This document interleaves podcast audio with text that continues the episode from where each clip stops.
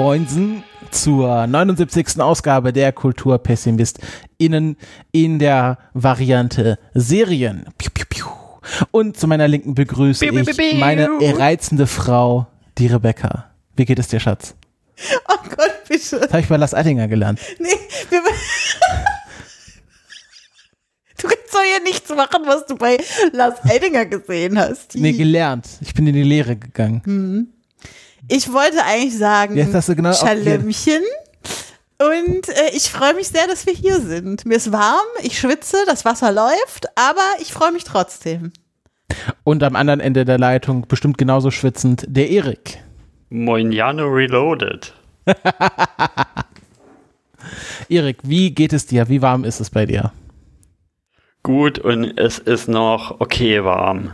Okay, bei uns ist es Es schon, ist noch okay warm im Zimmer. schon nicht mehr okay warm, aber ich habe hier einen kleinen einen Mo- Mojito schon. Spoiler. Spoiler an der Stelle. ähm, für die Outtakes. Und wir Wir befinden. sind wieder da. Gute Moschito. Darf ich mal hier moderieren oder willst du moderieren? Ich hatte Angst, dass du schon zur nächsten Kategorie überleiten willst. nee, ich wollte gerade sagen, Okay. dass wir wieder da sind, aber jetzt machst du Nee, das. nee, dann. nee, nee, nee, mach- nee, nee, nee, nee, nee, nee, nee, mach du das. Das Problem ist, die letzte Episode war die Jahresrückblicksepisode, da habe ich moderiert. Das ist doch kein Problem, das hast du sehr gut gemacht, finde ich, für Ja. deine Verhältnisse. Du Arschgesicht. Hallo? Es geht ja hier schon wieder super los. Also, wir sind wieder da. Wupp, wupp. Ich weiß, ihr musstet lange auf uns verzichten. Und es hat euch wahrscheinlich allen am Herzen direkt geschmerzt. Das Herz geblutet. Aber es war eine Menge los im letzten Jahr. Also, Ja, Erik ist jetzt ähm, fertig. fertig, ne? Jo, Wir sind kein StudentInnen-Podcast mehr. Alle aktuell. erstmal. Erstmal. Und wir sind jetzt auch vor Hardy Jesus verheiratet. Ja, genau. Deswegen habe ich ja auch gerade gesagt, meine reizende Frau.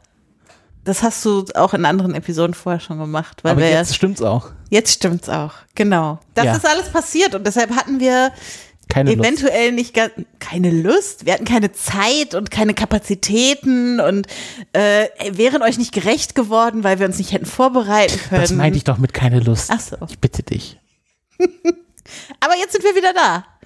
Und wie, wie, wie wir da sind. Tausendprozentig. Wir haben uns aber mal erlaubt, jetzt kein Feedbacky heute mitzubringen, weil die letzte Episode ist ja wie schon äh, eventuell ein, zwei Mal von uns erwähnt, sieben bis acht Monate her. Äh, dementsprechend habe ich jetzt nicht noch mal äh, versucht, irgendwelche Social Media Feeds zu durchsuchen, was danach so passiert sein könnte. Deshalb, Also ich habe nur Gutes gehört. Also ich kann mir gar nicht, auch gar nicht vorstellen, dass da irgendjemand was anzumerken hatte. manchmal gibt es ja auch Nachfragen oder so. Aber Ja, falls ihr noch Fragen habt, stellt sie uns einfach. Genau, stellt sie uns einfach und wir ignorieren sie dann wieder für die nächsten acht Monate. Gut, damit haben wir das Thema Feedback hier erfolgreich abgeschlossen und kommen zum Thema dieser Sendung. Und da darf ich an meine reizende Frau, die Rebecca, übergeben, die das Thema dieser Sendung vorstellen wird. Oh, ich bin so ein guter Moderator. Die Frage ist, du brauchst jetzt noch so eine Kombination aus Attribut und Substantiv, die du sagen kannst, wenn du mal an Erik das Wort übergibst. Den nicht minder reizenden. Also, ich soll uns jetzt vorstellen, was wir hier heute machen wollen, richtig? nee, du musst es nicht vorstellen, das steht da vor dir, vor deinen Augen. Du musst einfach nur ablesen. Also, ähm, wir wollen heute, Gott, Leute, ist das schlimm heute. also wir haben einiges nachzuholen. Weißt du mal, wie es mir hier zu Hause so oft geht, Erik? Da, da hast du jetzt einen kleinen Eindruck von hier gekriegt. Ich würde noch gerne gleich ein Foto von Christophers Gesicht dabei machen. Naja, du kannst dir später überlegen, ob du es in der Hauptsendung lässt oder in die Outtakes Hallo? Hallo? Also, unser Thema heute ist eine Serie ähm, und es ist äh, eine zweite Staffel einer Serie, die wir hier noch nicht besprochen haben. Das heißt, wir werden uns heute intensiv äh, mit ihr, mit dem Fortgang in Staffel 2 beschäftigen, aber bestimmt auch noch das ein oder andere Mal rekurrieren auf Staffel 1. Es geht um die Serie Good Omens äh, beziehungsweise um die zweite Staffel der Serie Good Omens, die äh, uns im Sommer 2023, also jetzt in der Zeit der Aufnahme, äh, begleitet äh, dahingehend, dass sie ganz schön eingeschlagen ist und die Memeability ähm, dafür gesorgt hat, dass das Internet sehr viel kommuniziert hat in den letzten Wochen über Staffel 2 von Good Omens. Äh, aber ein kurzer Rückblick, äh, worum geht's eigentlich und was ist Good Omens? Es ist äh, eine Serie, die basiert auf einem Buch von Neil Gaiman und Terry Pratchett. Ähm, und nach dem Tod von Terry Pratchett hat äh, Neil Gaiman von ihm quasi mit seinem Nachlass äh, die Erlaubnis gekriegt, daraus ein TV-Produkt zu machen. Und so ist Staffel 1 von Good Omens entstanden, das eigentlich als Miniserie konzipiert war und eine Komplettverfilmung dieses ersten Buchs war, ähm, in dem es um den Dämon Crowley und den Erzengel oder ehemaligen Erzengel Aziraphale geht, die seit es die Erde gibt, auf der Erde leben und ähm, ja, so ein bisschen gemeinsam gegen den Rest der Welt versuchen, Himmel und Hölle davon abzuhalten, in einem großen Krieg die Erde zu zerstören um es mal so grob zusammenzufassen. Und äh, das war eigentlich abgeschlossen mit Staffel 1, hätte man meinen können. Aber äh, Neil Gaiman hat sich entschieden, mit der Serie weiterzumachen, ähm, weil er scheinbar schon damals mit Terry Pratchett gemeinsam auch einen weiteren Fortgang für seine beiden Hauptcharaktere im Kopf hatte. So lässt er immer mal wieder durchblicken. Und so gab es jetzt Staffel 2, wieder äh, sechs Episoden, sehr Neil Gaiman typisch, ähm, nicht unbedingt linear erzählt, sondern mit hier einer kleinen Abschweifung und da einer etwas längeren Anekdote. Ähm, und wir sind eben wieder mit äh, Aziraphale und Crowley auf der Erde. Die Sache, die dieses Mal im Mittelpunkt steht, ist ein bisschen kleiner als bei der letzten Staffel. Äh, zumindest erscheint es am Anfang so. Ähm, denn der äh, Erzengel Gabriel äh, steht plötzlich nackt vor dem Buchshop von ähm, von Aziraphale auf der Erde, kann sich an nichts mehr erinnern, ist so ein bisschen liebreizend geworden, nachdem wir ihn aus der ersten Staffel noch eher so villenmäßig als einen sehr durchsetzungsfähigen, ähm, wie soll ich sagen, sehr autoritären Charakter kennen. Und äh, ja, mit dieser Ausgangssituation müssen sich jetzt Crowley und Aziraphale wieder beschäftigen, um rauszufinden, was da eigentlich los ist. Und nebenbei passiert eben noch jede Menge anderer Kram ich glaube, dieses Produkt äh, äh, ähm, Good Go dieses Produkt Good Omens ist einmal deshalb sehr beliebt, weil es eine Neil Gaiman slash Terry Pratchett Geschichte ist. Wir hatten ja von Neil Gaiman auch andere äh, Stoffe in den letzten Jahren, die verfilmt wurden, wie die Sandman ähm, Geschichten. Aber ich glaube, der zweite Grund ist, dass die Hauptdarstellenden David Tennant und Michael Sheen sind, die auch beide sehr viel in diesem Internet unterwegs sind, sehr gut miteinander befreundet sind und einfach eine sehr natürliche Werbekampagne für diese Serie mitgemacht haben. So viel vielleicht erstmal vorweg. Ähm, Christopher, wie, wie war es für dich? Mit was für einer Erwartungshaltung bist du jetzt in die neue Staffel reingegangen? Ja, ich war sehr überrascht, dass überhaupt eine zweite Staffel gekommen ist, weil ich hatte jetzt bei der ersten Staffel nicht das Gefühl, dass das jetzt so der, sag ich mal, Massenerfolg war, sondern war ja eher was für äh, Leute, die sich generell schon mit diesen, mit diesem Art von Geschichte auseinandersetzen, ähm, und da hatte ich echt gedacht, dass, dass es da keine zweite Staffel gibt, weil David Tent und Michael also vor allem David Tent, sind auch Leute, die jetzt sehr viel beschäftigt sind, also die nochmal zusammenzukriegen und solche Sachen. Und Neil Gaiman hat dann Sandman gemacht, dann hatte ich echt nicht mehr erwartet, dass sie jetzt noch von der eine zweite Staffel machen, weil die Geschichte ja im Grunde auch auserzählt ist. Also die Buchvorlage war ja zu Ende. Ähm, und deswegen war ich ähm, erstmal positiv überrascht, als ich dann erfahren habe, dass es eine zweite Staffel geben wird. Ähm, und eigentlich bin ich da sehr offen reingegangen, weil ich auch nie so wirklich weiß, was ich von ähm, Neil Gaiman-Geschichten erwarten kann, erwarten soll. Ist dann doch einer, der natürlich äh, sehr ausgefallene Geschichten erzählt. Und ich habe mich einfach gefreut, dass ich äh, die beiden wiedersehe und dass es weitergeht. Und äh, genau, mit der Erwartung bin ich dann reingegangen. Mhm. Erik, wie war es bei dir? Hast ja. du dir was Konkretes vorgestellt oder eher so gedacht, ich, gucken wir mal?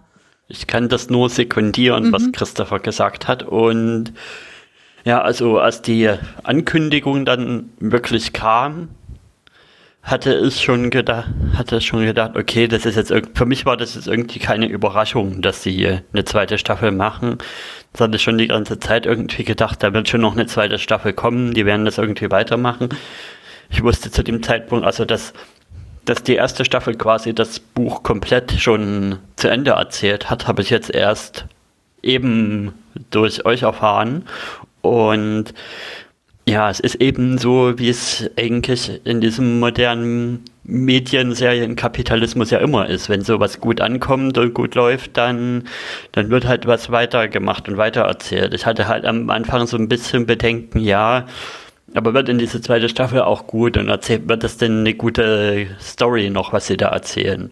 Oder wird das nur noch ein, ein Abklatsch von sich selbst und man versucht quasi die Greatest Hits von der ersten Staffel rauszuwalzen und finde ich, haben sie nicht gemacht, schon mal so ein bisschen mhm. vorauszunehmen und ich finde, sie haben eine, eine gute Story erzählt und sie, was du ja auch schon im, im Intro gesagt hast, mit von wegen, dass es nicht so riesengroß direkt weitergeht, sondern dass sie erstmal wieder kleiner werden von der Story, finde ich genau ist die richtige Entscheidung. Nicht, dass es eben nicht so ein, ja, immer größer, immer epischer, jetzt müssen wir noch einen noch einen größeren Punkt draufsatteln und noch eine viel mystischere Story erzählen, was er als MCU gerne mal macht, irgendwie in ihren Fortsetzungen. Das passiert hier alles nicht, finde ich gut.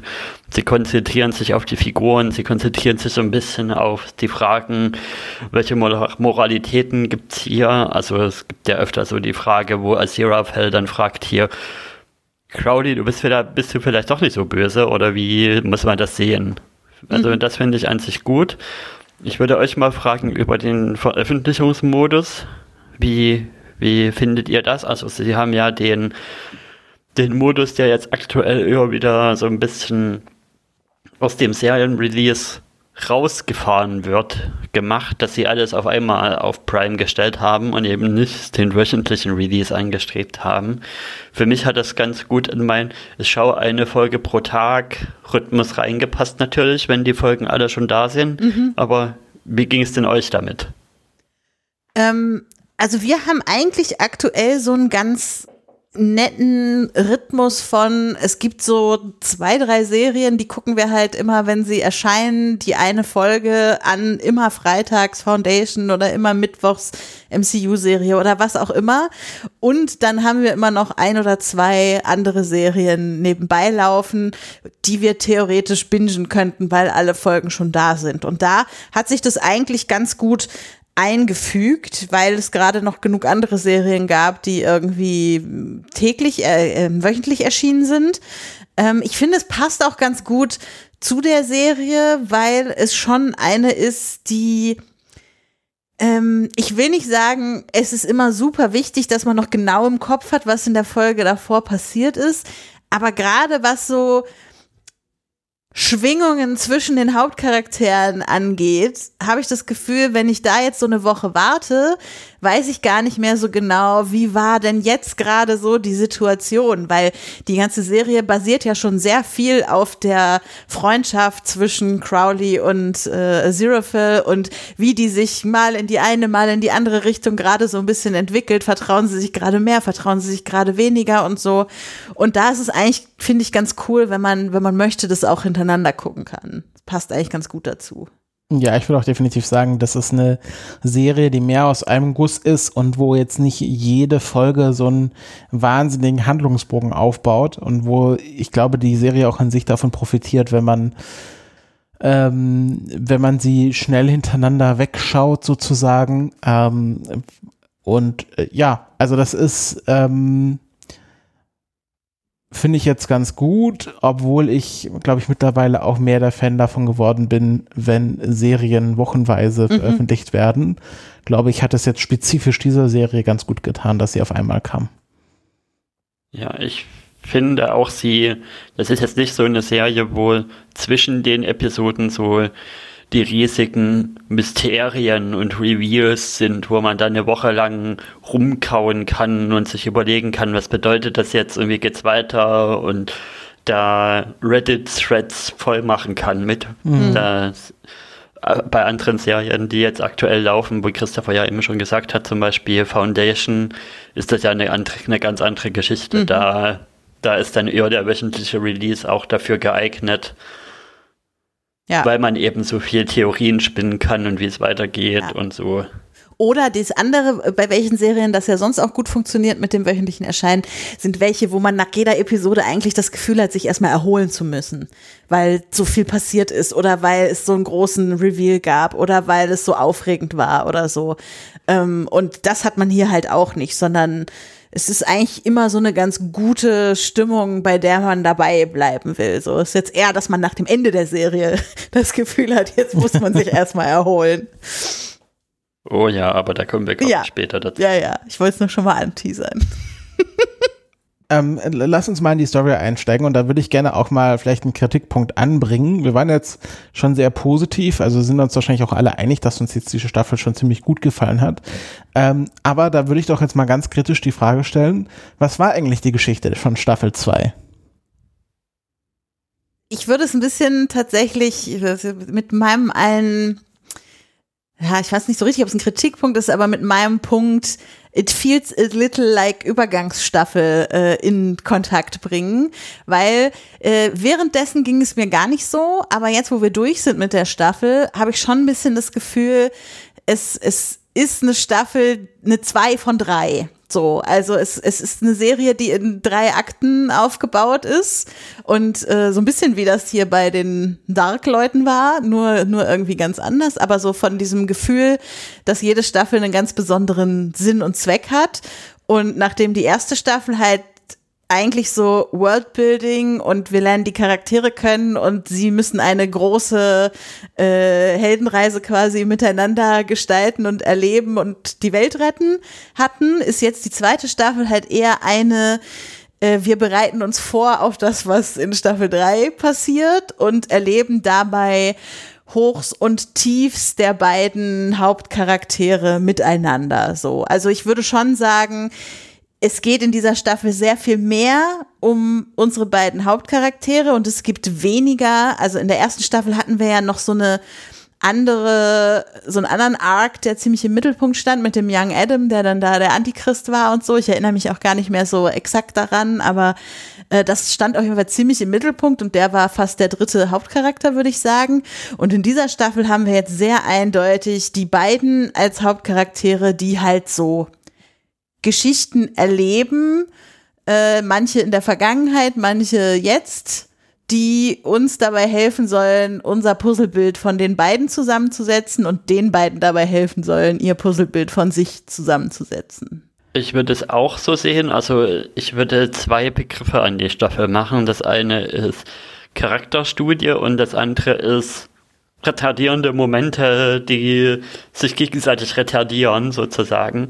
Denn am Anfang der ersten Folge hatte ich gar nicht so den Gedanken, dass es, dass es so eine Slowburner-Staffel wird, weil es kommt ja relativ früh das erste Mal irgendjemand auf der Hölle, aus der Hölle auf Crowley zu und fragt ihn so, ja, du hast ja hier die Kontakte mit dem Aziraphale, hast du irgendwelche Insights, irgendwas soll da doch, irgendeine ganz große Sache soll doch da vom Himmel losgehen und so. Und da habe ich dann gedacht, okay, diese große Sache, die da vom Himmel losgeht und irgendwie zu versuchen, das zu verhindern, wird die, wird die große Story der Staffel sein. Und aber eigentlich ist ja die große Story der Staffel, dass sie immer wieder erzählen, warum das große Ding im Himmel quasi nicht losgehen kann. Und das geht eben damit los, dass, dass Gabriel auf der Erde erscheint und nackt ist und sich nicht mehr an irgendwas erinnern kann, wer er ist und ja, dann versucht der Himmel natürlich, ihn zurückzubekommen. Aber ja, wie gesagt, ich glaube, das sind halt so ein bisschen dieses retardierende Moment. Die Charakterstudien, finde ich, sind gut erzählt. Also man erfährt ein bisschen mehr über, über Crowley, über Aziraphale. Sie haben natürlich, er hat natürlich wieder seine, seine ganzen Zwischenspiele eingebaut. Also eigentlich fast am Anfang von jeder Folge so ein Zwischenspiel über Aziraphale und Crowley in dieswöchentlichen historischen Event und wie sie das sehen und wie sie da eingebunden sind oder ich finde, das macht er auch gut, dass er da zum Teil sie manchmal mehr als Beobachter hat, die da bloß da sind und gucken und ihre Quips machen und manchmal sie auch ein bisschen mehr als aktiveren Spieler, aktivere Spieler hat, manchmal den einen, manchmal den anderen. Und wie sie sich da so ein bisschen rumkappeln und bickern und ja, du bist ja doch nicht so böse oder das ist ja schon ein bisschen Bigotterie, was du machst, Estirafel und solche Sachen sind da eben drin. Und was für mich die Staffel noch irgendwie auszeichnet, ist, dass sie so ein Mysterium, so eine, so eine Mysteriumstruktur hat, die, die für mich gut aufgemacht, aufgebaut ist, so ein bisschen ja, krimimäßig. Also das Mysterium ist ja natürlich erstmal, warum ist Gabriel da und warum kann er sich an nichts mehr erinnern. Und irgendwie, sie führen am Anfang in jeder Folge irgendwie so ein paar Gimmicks ein, die dann am Ende schön zusammengebunden werden und alles wird irgendwie aufgelöst. Warum ist das da? Ich bringe bloß mal ein Beispiel, das mit, den, mit dem Lied. Mhm. Also mit dem Every day it's, it's getting closer. closer. Genau. Genau. Das ist ja ein Mysterium, was sich auch von relativ früh durchzieht. Warum taucht dieses Lied überall auf? Warum werden alle Plattenspieler und alle Jukeboxen mit dem Lied überschrieben? Und von der Sache gibt es halt ganz viele so Dinge, die erstmal total random erscheinen, die ist, die total, ja, warum sind die jetzt da und nicht miteinander verbunden erscheinen und sich dann am, am Ende aber alles in ein, in eine Auflösung zusammenweben. Also quasi wie die, wie in dieser It's Always Sunny, in diesem Always Sunny Meme, wo man dann alles an so ein Board rankleben könnte und mit roten Fäden verbinden so ist halt so ein bisschen die Story-Struktur der Staffel aufgebaut. Hm. Das war das Christophersche Hm. Also ich muss ja leider jetzt ein bisschen negativ werden, aber ich glaube, das werden wir verkraften können. Ähm, ich fand die Handlung dieser Staffel, und das ist, glaube ich, auch ein generelles Problem, was ich einfach mit Neil Gaiman habe, wahnsinnig konfus, weil es gibt nicht so wirklich eine Geschichte, die hier erzählt wird. Es gibt Geschichtchen, die erzählt werden, aber ähm, dafür, dass das eigentlich eine äh, horizontal erzählte Serie und keine quasi ep episodisch erzählte Serie ist. Also man kann sich ja, wenn man das ganz klassisch aufziehen würde, könnte man sagen, okay, da gibt's halt Aziraphale und Crowley und äh, die sitzen halt in dem Bookshop und jede Folge erinnern sie sich an ein anderes Abenteuer, was sie erlebt haben. Und das ist ja auch Teil dieser Serie, dass es immer diese Rückblicke gibt, wie Erik gibt. Sagt, und teilweise übernehmen die ja ganze Folgen, also dass diese Rückblicke länger gehen als die eigentliche Gegenwartshandlung. Wie diese Hiobs-Botschaften-Folge in dieser Staffel genau, zum Beispiel. Genau. Und dann gibt's wieder Geschichten, äh, zum Beispiel wie äh, die Plattenladenbesitzerin und die Coffeeshop-Besitzerin, die sie irgendwie verkuppeln wollen, ähm, was dann lineal, äh, ähm, quasi horizontal erzählt wird. Und ähm, dann gibt's auch die Geschichte mit Gabriel und ähm, ja, weil das ganze Mysterium, was da dahinter steckt. Und ähm, ich habe das Gefühl, er wollte so von allem ein bisschen was machen, aber er konnte sich jetzt nicht darauf, also ich hatte das Gefühl, die, die Serie hat sich jetzt äh, nicht wirklich auf irgendwas konzentriert, sondern wie Erik auch schon gesagt hat, der Fokus der Serie war diese Charakterstudie von äh, Crowley und Aziraphale und wie die beiden zueinander stehen. Und da hätte ich mir einfach gewünscht, wenn das das Ziel der Serie war, dass man sich da so ein bisschen drauf fokussiert hat. Hätte. ist es nicht eine Form von Fokus, zu sagen, ich fokussiere mich darauf, die Charaktere zu erzählen, indem ich ein Puzzle aus Vergangenheit, Gegenwart und Gefühlen und so zusammensetze? Ja, aber dann verstehe ich halt nicht, warum man jetzt diese Geschichte mit Gabriel braucht oder diese Geschichte mit, die, mit den Menschen. Also warum ist das, muss das auch noch mal mit dazu kommen? Und ich habe ich habe immer das Gefühl, ich, ich, ich finde mich in, in, in Game-Sachen, während ich es schaue, nicht zurecht. Mhm. Also ich glaube, das ist mein Hauptproblem. Das war auch mit Sandman mein Hauptproblem. Ich fand Sandman so jetzt in der Erinnerung, fand ich das super. Die Währenddessen Figur hast du mir auch immer nur erzählt, wie super du das fandest. Hab, äh, ja, ich, wie gesagt, ich finde die Sache an sich super, aber ich würde mir halt wünschen, wenn da mal, äh, also vielleicht bin ich da auch so ein bisschen zu konservativ, aber mal stringent eine Geschichte erzählt wird und dass man sich mal darauf einigen kann, ob wir jetzt uns hier in so kleinen äh, Anekdoten verlieren wollen oder ob es jetzt hier ums große Ganze geht. Und dann ist halt dieses ähm, retardierende Moment, macht mich dann auch immer wahnsinnig, wenn dann nicht mal die, also das ist, das fühlt sich halt an wie so eine ganz schlimme Moffat-Staffel am Schluss, wo dann am Anfang Anfang ein großes Mysterium aufgemacht wird und dann geht es erstmal fünf Folgen gar nicht darum, weil man sich irgendwie in irgendwelchen lustigen Abenteuern verliert.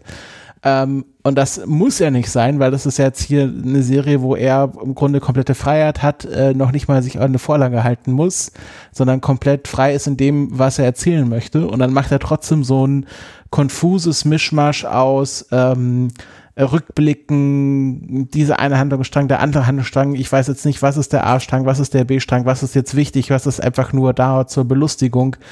Äh, und hinterher sagt man dann, okay, ja, das war jetzt eine Charakterstudie, aber ich konnte mich da gar nicht so drauf einlassen, ehrlich gesagt, weil ich jetzt nie weiß, was ich, was mich erwartet. Aber dann ist vielleicht einfach Neil Gaiman nichts für dich, weil das ist das, was die Leute lieben, die Fans von Neil Gaiman sind. Vielleicht ist es Dass so. er aus Kleinstanekdoten und Ableitungen von der Anekdote zur nächsten Anekdote und äh, keine Ahnung, die, die Abschweifung an der Stelle und so äh, am Ende irgendwie was zusammensetzt, was sich in der Rückschau erschließt, aber währenddessen nicht immer unbedingt klar war, warum jetzt das und das an der Stelle erzählt werden musste. Und also das ja ich habe nie was gelesen von ihm. Ich bin alles andere als eine Neil Gaiman-Expertin, aber das ist mein Gefühl, was ich so kriege von den Neil Gaiman-Fans, dass die genau das feiern. Und du hast ja gerade die Frage gestellt, ob er das erzählen, ob er nicht einfach das erzählen kann, was er erzählen wollte. Aber ich würde dich jetzt da in der Gegenfrage stellen, ist nicht eigentlich diese Charakterstudie einfach das, was er für die Staffel erzählen wollte? Und also es ist nicht, dass das System kaputt ist äh, und man es reparieren muss, sondern das System funktioniert genau so, wie, wie es sein soll. Also es ist genau die Geschichte, die er erzählen wollte und es ist nicht eine andere Geschichte, die er erzählen wollte und es ist irgendwie schief gegangen. Ja, ich, ich glaube, ich glaube, das ist einfach mein generelles Problem. Das war auch schon bei American Gods das Problem, was ich mit, und das Buch habe ich tatsächlich gelesen, so ist es nicht. Ähm, äh, Stimmt, das haben wir hier auch mal besprochen, oder? American Ja, ja. Gods. Und das ist einfach dieses, ähm, man erzählt eine Geschichte, aber dann ist man so verliebt in das Ausgangsmaterial, dass man sich in irgendwelchen, oder eigentlich so von meinem Charaktertyp her, hätte ich eigentlich erwartet, wenn mir erzäh jemand erzählen will, ja, da gibt's diesen Neil Gaiman und er erzählt so lustige Geschichten, wo er sich in ganz vielen Anekdoten verliert, würde ich jetzt erstmal denken, ja, das ist super, das ist ja genau mein Ding. Aber dann ist es doch nicht mein Ding. Und ich verstehe das nicht. Also ich verstehe nicht, warum, warum mich das so stört. Aber irgendwie immer, wenn ich was von Neil Gaiman schaue, hauptsächlich schaue, dann habe ich immer das Gefühl, dass ich so ähm, ne, so einem Betrunkenen zuhöre, der mir in der Bahn eine Geschichte erzählt und dann, ach übrigens, und dann war noch diese Sache, die ich dir, und dann habe ich schon wieder den Hopf an, aber was sollte ich dir eigentlich erzählen? Und ich verstehe nicht, warum mich das nicht packt. Vielleicht Jetzt erinnere ich, ich mich Okay. auch wieder an Gespräche, die wir dazu bei Sandman hatten, als du das Wort Kurze Ausgangsmaterial erwähnt. Frage an dich, Christopher, vielleicht mal um, dass ich mal ein bisschen besser verstehe, welche Arten von Stories du magst. Wie stehst denn du zu den Zamonien-Romanen? die was? Die Zamonien, Kennt er nicht. ach, kennst du die gar Kennt er nicht? nicht. Was ist das? Die Das 13,5 Leben des Captain Blaubeer, Ach, die Stadt der träumenden. Bücher, genau, Walter was Mörs, halt sag alles, was in einfach Walter Zamonien Mörs. spielt. Sag doch einfach Walter Mörs. Das Ich kam jetzt gerade nicht auf ihn, auf seinen Namen. Ja, ich glaube, ich bin auch einfach kein Mensch für Märchen. Ich glaube, das kommt noch erschwerend dazu. Und Neil Gaiman ist, glaube Ja. ich, ein sehr großer Fan von Märchen. Ich habe jetzt die Frage deswegen gestellt, weil da gibt es ja immer die mythenmetzschen Abschweifungen. Er hat ja diesen fiktiven Charakter Mythenmetz, der die Stories erzählt und der dann immer in den Büchern seine Abschweifungen reinschreibt und Abschweifungen von der Abschweifung. Und mir gefällt einfach, mir gefallen einfach diese Bücher sehr gut und deswegen gefällt mir auch die Serie natürlich sehr gut, weil sie eben auch diese Abschweifungen reinarbeitet. Ja, aber das, das, das ist jetzt gar nicht, um zu sagen, dass ich die, die Staffel schlecht fand, ähm, weil die Figuren an sich, äh, ich glaube, da sind wir auch uns einig, die sind ja alle hervorragend und auch gerade Crowley und also vielleicht äh, hier an der Stelle eine kleine Abschweifung. ähm, ich finde gerade äh, die, die Outfits von David Tennant haben diese Staffel nochmal einen Zahn zugelegt. Ich finde vor allem sein Sch- Schottland-Outfit mit diesem sehr schmalen, hohen Zylinder und diesem äh, Gehrock, das fand ich schon sehr cool. Und ich finde einfach, ähm, auch vom, vom, vom, vom Design her und von den Kostümen her macht die Serie sehr, sehr viel gut, weil das einerseits so whimsical ist, aber auf einer sehr hohen qualitativen Ebene.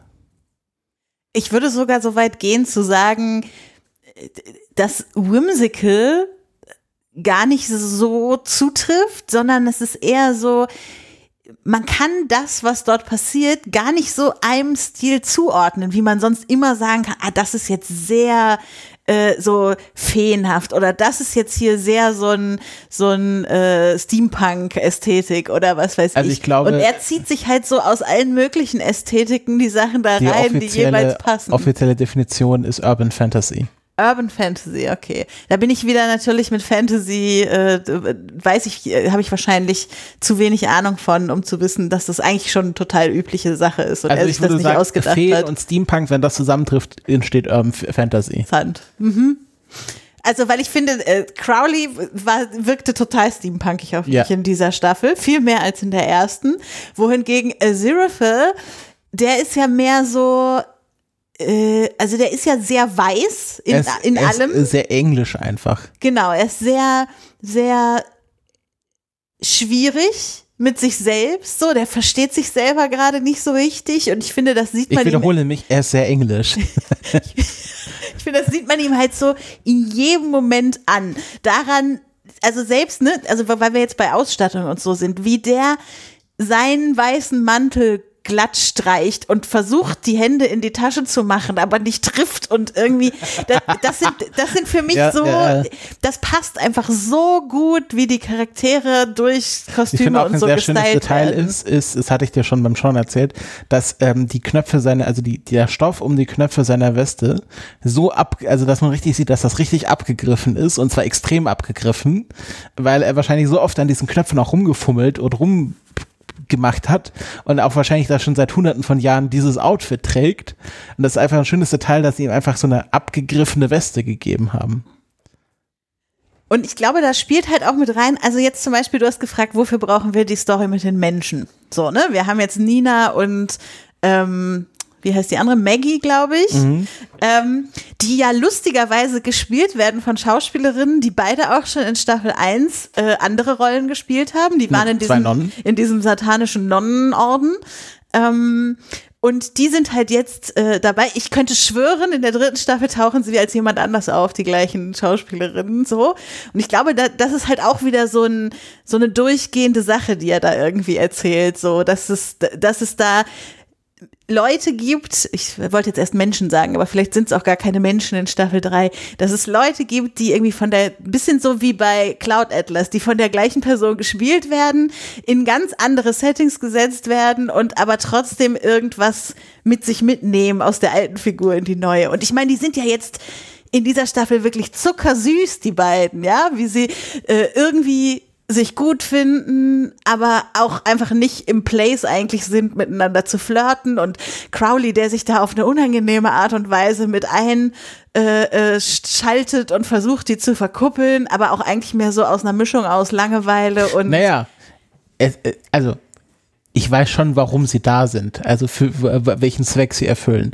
Mir hat jetzt einfach, die, also die Geschichte war halt, also on the face of it völlig belanglos, einfach zwei Menschen, die nie, erstmal nicht zueinander finden, aber es ist sehr so off- offensichtlich, dass das Stand-ins für Crowley und Aziraphale ist. Äh, Ich habe, ich hatte jetzt auch auf TikTok neulich eine schöne Parallele gesehen, ähm, wo sie ja meinen, ja, wie bringen wir sie zusammen? Naja, es muss einen Regenschauer geben und dann müssen sie irgendwo, un- und wenn man sich an die erste Staffel zurückändert, wo sie auf der Mauer vom Paradies stehen und dann der Regen kommt und äh, Aziraphale seinen Flügel über Crowley spannt, ist ja genau die gleiche Situation. Und da hat man halt einerseits auch diese sehr ähm, liebenswürdige, aber ein bisschen auch ungeschickte Plattenhändlerin und die, sag ich mal, etwas zynischer und sehr seriöse und, und sehr ernste und sehr ja, vom Charakter etwas düstere äh, Coffeeshop-Besitzerin, die ja auch die, ihren Coffeeladen so Give me Coffee or Give me Death ähm, äh, Ah. genannt hat. Düster oder ernst? Düster, wie düster der Ernst? Egal. Egal. Okay, gut. Ähm, und also, und das ist wieder quasi diese, dieser Gamer-Moment. Ähm, hinterher. Ah, jetzt Entschuldigung, jetzt habe ich es geschnallt. Das war doch mal so, so ein Ding aus dem Podcast von Markus oder so. Ach ist es jetzt düster? Ah, oder von Lara, genau. Ist Ja, weil der, düster oder weil der ernst? Dings Mit hier Andreas immer hat sie sich gesagt doch hat, es gestritten. wäre Also düster, sa- aber eigentlich meinte er, es ist ernst. Also ich würde sagen, sie ist düster. Sie hat einen düsteren Geist.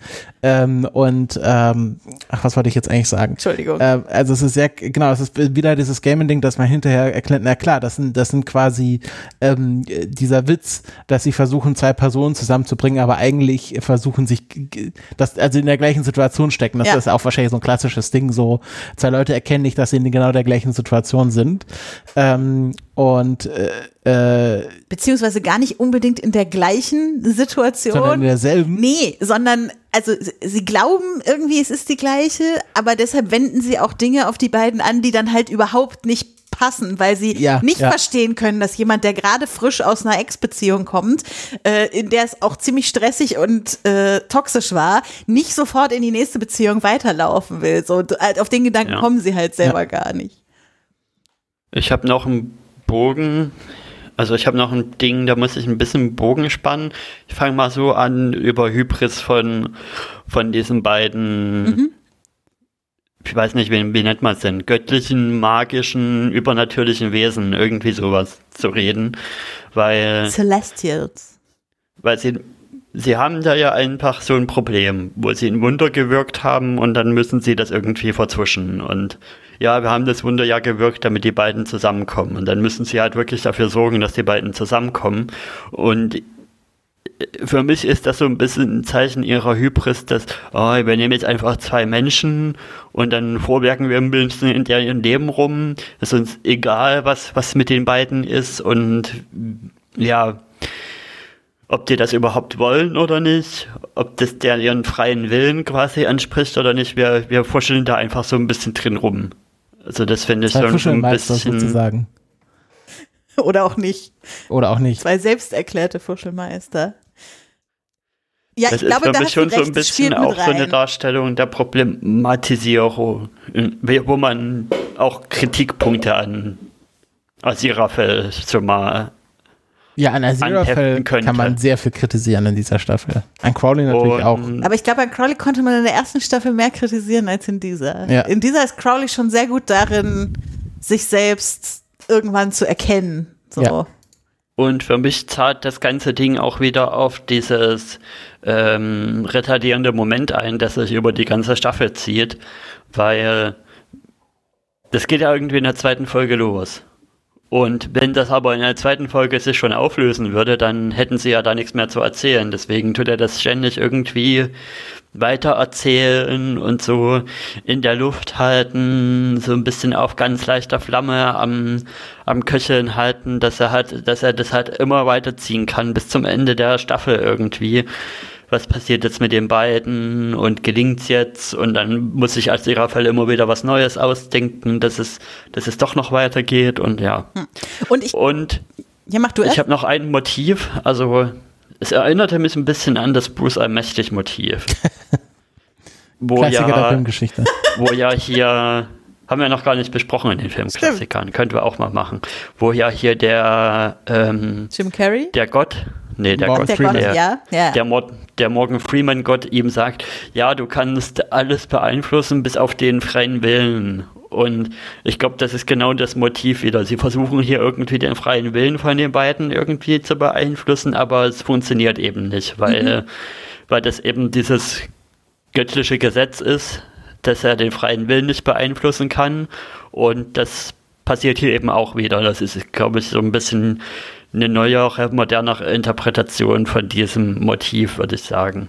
Und ich glaube, dafür ist halt das Setup in dieser Staffel sehr viel besser als in der letzten. Weil in der letzten war es halt so Crowley und Aziraphale gegen Himmel und Hölle, so, so wir wir für die Menschen gegen Himmel und Hölle, gegen die da oben, gegen die, die noch viel mächtiger sind als wir.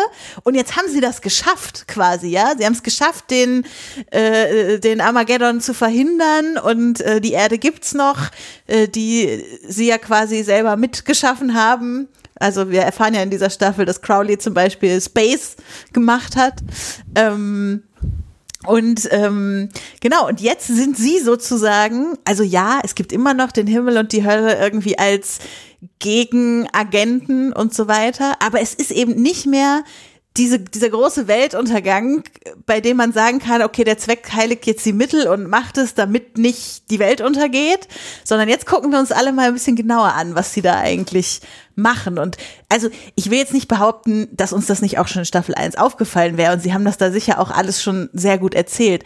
Aber jetzt konzentrieren wir uns halt darauf und sehen, dass Aziraphale keine Entscheidung treffen kann, ohne dass Crowley ihm mal dabei hilft, eine Entscheidung zu treffen, zum Beispiel, weil er in seinem Kopf jede Variante davon, wie das Ganze ausgehen kann, immer zu hin und her wälzen muss und so. Und so solche Feinheiten, äh, ähm, kriegen wir halt jetzt. Und da kommt dann eben diese Hybris mit rein, von der du jetzt gerade sprachst, Erik. Die können wir ihnen jetzt viel mehr in Anführungsstrichen vorwerfen, als wir das in der ersten Staffel konnten, wo sie halt unsere Helden gegen den Weltuntergang waren. Ja, ja. Also wir, wir landen wieder bei dem Punkt, ähm, es ist, ist eine Charakterstudienstaffel. Ähm, und Neil Gaiman hat ja, glaube ich, schon ziemlich deutlich gesagt, dass er, also ähm, er und Terry Pratchett hatten schon Ideen für ein, ein Sequel zu dem Buch äh, quasi mal überlegt, aber haben es dann nie geschrieben. Und äh, dieses Sequel will Neil Gaiman umsetzen, aber das ist Staffel 3. Ähm, und er brauchte sozusagen eine Staffel und es ist auch ganz bewusst als Übergangsstaffel angelegt. Er brauchte eine Staffel, um Crowley und Aziraphale in die Situation zu bringen, in der er sie braucht für die Idee, die er hatte. Was ich ähm, einerseits sehr mutig finde für ähm, eine Streaming-Serie, ähm, weil er nicht wissen kann, ob es eine dritte Staffel geben wird. Vielleicht haben sie ihm das versprochen, vielleicht haben sie auch gesagt, okay, du wir geben dir auf jeden Fall drei Staffeln, aber das muss ja auch wiederum nichts heißen. Ähm, aber ich finde das, ich finde das äh, sehr spannend. Also ich will jetzt den Gamer auch nicht zu, zu böse hier behandeln. Das ist natürlich ein sehr nicer Dude, der auch sehr, bestimmt gute Geschichten schreiben kann, wenn er will. Ähm, und ich finde, das schon zeigt ein gewisses äh, Level von ähm, ja, also von, von, von Entspanntheit, wenn man sagt, ich mache erstmal eine gesamte Staffel, wo es nur darum geht, dass ich ähm, die Charaktere so weit erforsche, bis ich die eigentliche Geschichte erzähle, die ich im Kopf habe. Mhm. Das hätte man ja auch in Einzelfolgen abhandeln können, bestimmt, wenn man wollte.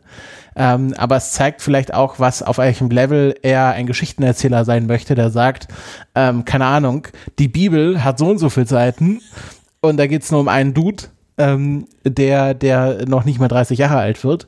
Ähm, und ich will hier eine Liebesgeschichte erzählen, da brauche ich mindestens so und so viel Folgen, so, so und so viel Seiten Drehbuch für.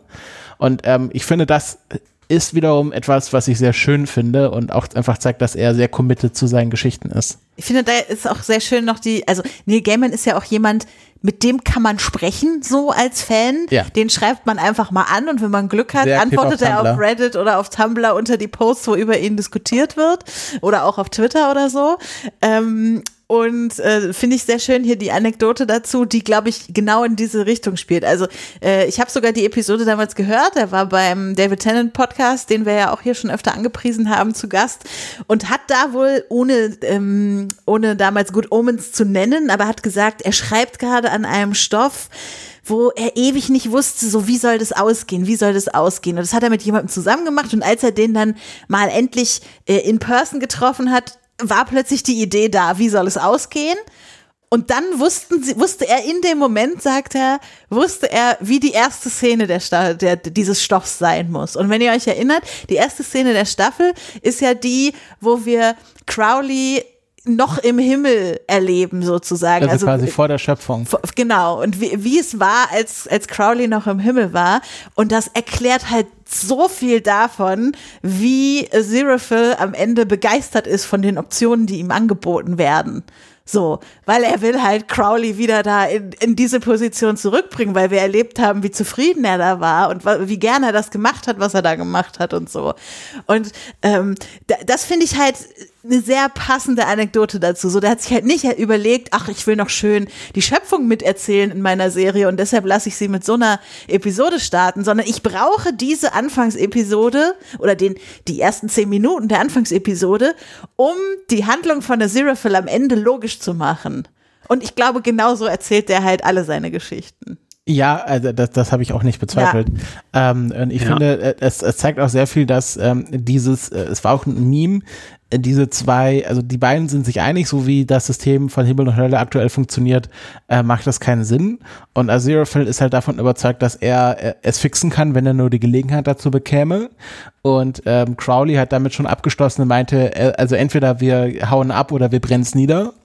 Und ähm, im Grunde ja beide auch davon überzeugt waren, dass der andere der jeweiligen eigenen Meinung ist. Ähm, und das ja auch führt ja zum Bruch am Ende der, der, der Staffel. Staffel ohne jetzt zu viel zu, zu verraten. Ähm, ähm, ich würde noch kurz einen, ja? einen kleinen Punkt zu deinem ja, zwischendrin Staffel bringen, bevor wir zu den, zu den größeren mhm. Charakter Beziehungsfragen vielleicht kommen, weil, weil für mich ist es gerade, es ist gerade noch so die perfekte Länge dafür. Also es ist jetzt nicht zu groß irgendwie. Also es ist jetzt nicht so ein 10, 12 Episoden-Klopper mit riesenlangen Episoden, sondern das ist in sechs Episoden ist das Ganze durcherzählt. Und die sind jetzt auch nicht so lang, die Episoden jeweils. Also ich finde, da hat er schon sich gut an den Maß gehalten. Ich glaube, er hat schon auch gewusst, dass es eben so ein, so ein Zwischenübergangsstaffel ist und da, da hält man es dann so lang wie nötig, aber so kurz wie möglich, finde ich. Also mhm. ich finde, es ist jetzt, ich habe mich in keiner Folge irgendwie gelangweilt oder so. Und das ist ja ein gutes Zeichen, dass er es genau auf die richtige Länge noch gebracht hat. Also wenn er es jetzt irgendwie noch länger gewunden, dann hätte ich wahrscheinlich auch so ein bisschen mehr reagiert wie du, Christopher, aber für mich ist das alles noch im Maß. Ja, also es, es ist auf der Länge, auf der quasi sich so eine Geschichte trägt. Sonst, ich glaube, wenn man es länger machen würde, wäre es einfach repetitiv, weil wie viel Abenteuer können die erleben? Ähm, oder man müsste halt die, ähm, die Stakes äh, raisen sozusagen, also es ja. noch epischer machen. Und ich glaube, das ist ein Problem, was viele Serien haben, die, ich weiß nicht, habt ihr Adventure Time gesehen? Nee, oder? Ich nicht. Erik? Nee also da, ich, äh, also das ist einerseits, was, was ja viele Leute sehr gut finden an Adventure Time, ist halt, das ist Adventure Time ist so eine lustige, fängt wie, oder, nee, mach mal was anderes. Steven Universe. Steven Universe wollte auch ähm, ernste Geschichten erzählen, aber gleichzeitig eine lustige Serie sein. Aber hinten raus hat man schon gemerkt, die, die Geschichten, die erzählt wurden, umso länger die Serie ging, umso epischer wurden die Geschichten und so größer wurden die Kämpfe und so äh, dramatischer wurden die Auseinandersetzungen. Und das war schon, war auch gut. Also ich finde das jetzt gar nicht schlecht. Aber wenn man auf diesem doch schon whimsical Level bleiben möchte, wie es dann in Gamen oft ist, auch wenn es also so düstere Sachen wie ähm, äh, Sandman geht, dann kann man das einfach nicht so lange strecken, weil da muss man sich immer wieder steigern. Also mich würde es extrem wundern, wenn es eine vierte Staffel geben wird weil ich glaube, er, er ist schon, also ich, es kann, ich, ich hoffe, dass er einfach sagt, die dritte Staffel wird das Ende sein und danach ist das vorbei. Mhm. Und danach fasse ich das jetzt mindestens 30 Jahre lang nicht mehr an, weil ich glaube, entweder man, man will halt was richtig Episches erzählen oder man muss sich halt in der Länge begrenzen, weil irgendwann äh, immer auf dem gleichen Level zu bleiben, dann stagniert man einfach zwangsläufig. Und deswegen finde ich das gut, dass er es jetzt nochmal rausgezogen hat, aber gleichzeitig auch schon ein klares Ende vor Augen hat. Mhm. Das ist ja eh was, was wir schon bei vielen Serien in diesem Podcast gesagt haben. Es geht gar nicht darum, wenn wir meckern, dass irgendwas abgesetzt wird nach Staffel XY, darum, dass wir sagen, jede Serie muss immer bis zum St. Nimmerleinstag weiterlaufen, sondern manche Serien haben einfach eine Laufzeit, für die sie gemacht sind, sozusagen. Und wenn die dann noch nicht fertig ist, das ist halt immer das Ärgerliche. Aber hier wäre sie nach drei Staffeln sehr wahrscheinlich fertig, wie du sagst, ja. Ja. Aber wollen wir da mal auf das Bild zurückgehen? Weil ich yes. glaube, das ist ein, ne, ein guter Ansatzpunkt für die Diskussion mit diesem, mit diesem Bildmeme eben. Ist das System ge gebrochen nur und man kann es von innen wieder aufbauen? Wo ja auch, was sich ja auch viele, was ja auch viele irgendwie ähm, Interpretationsvorlagen für die richtige Welt gibt, wo Leute versuchen, in ein System reinzugehen, um es dann von innen zu verändern. Mhm. Und dann immer die Frage ist, ja, werden sie aber nicht dadurch, dass sie erstmal in dem System aufsteigen müssen, um was zu ändern, so sehr verändert, dass sie dann nichts mehr bewirken können. Und eben die andere Ansicht, der totale Anarchismus quasi von Asirafel, der sagt, äh, von Crowley, der sagt, nee, das System ist das System ist schon so, wie es angelegt ist. Das funktioniert schon so und deswegen muss das System an sich zerstört werden. Mhm. Und da ist ja so ein bisschen die Frage, wo landen wir eigentlich in der Diskussion? Was meinst du mit, wo landen wir in der Diskussion? Also, Was finden wir? Sollten Himmel und Hölle. sehen wir eher, wer hat eher recht? Oder kann man gar nicht sagen, der eine oder der andere hat recht? Also ich finde, die Serie ist so erzählt, dass wir am Ende der Staffel eher auf die Seite von Crowley geworfen werden. Ähm, ihr könnt mir gerne gleich widersprechen, wenn ihr das nicht so seht, ähm, weil diese ganze Sache, wo der, äh, wie heißt der, Metadodon? Metatron. Meta, der Metatron äh, kommt und ihm dann anbietet, hey Aziraphale, du kannst jetzt hier unser neuer Chef in Heaven werden und äh, äh, kannst auch noch jemand mitbringen. Zwinky Zwonky, jemanden, höhö. Ähm, ich finde, das ist alles so shady inszeniert. Der ganze Weg dahin, wie er ihm das anbietet und ihn dann mitnehmen will, dieser super freundliche, alte Mann, der schon die ganze Zeit aber alles beobachtet und ganz genau weiß, was er tut. Ähm, und ich finde, da merkt man halt, dass, äh, dass der Plan von Aziraphale in diesem Kontext Himmel, Hölle, das ist das System, nicht funktionieren wird. Und deshalb wäre meine Interpretation, wir sollen am Ende der Staffel eher mit Crowley fühlen, der sagt, wir, das können wir nicht machen, das bringt uns nichts, damit verraten wir unsere Werte. Ja, du hast jetzt gesagt, was, was du denkst, was die Staffel will. Mhm. Aber wo bist du denn gelandet? Also naja, ich bist bin du da gelandet, weil ich da, was glaube, die Staffel will mich dahin bringen und dann bin ich auch da gelandet. Aber man muss ja nicht unbedingt mit dem mitgehen, was, was eine Staffel einem vorlegen will. Aber, naja, ja, aber ich habe ja gerade erklärt, dass ich finde, der Typ ist shady und das kann nicht Ja. gut gehen. Ja, aber ich bin tendenziell auch eher auf deiner Richtung, denn ich, für mich ist so ein bisschen die Charakterstudie tatsächlich nicht so positiv ausgefallen für Aziraphale über die ganze Staffel und am Ende merkt man eben, wie sein, da können wir da nochmal drüber reden, was ist das eigentlich für sein Problem, was er genau hat? Also ist das, ist das, ist das sein traditionalistisches Weltbild oder ist er da zu konservativ oder was führt ihn eigentlich zu dieser, zu dieser Entscheidung? Also, man könnte das ja auf verschiedenen, verschiedenen Ebenen lesen, die seine Entscheidung, warum das eventuell nicht zusammenkommen kann. Weil es gibt ja dann den Kuss und dann zieht er ja auch weg. Und also die eine Ebene ist natürlich, ja, hm, Himmel und Hölle, es geht vielleicht doch nicht so gut zusammen.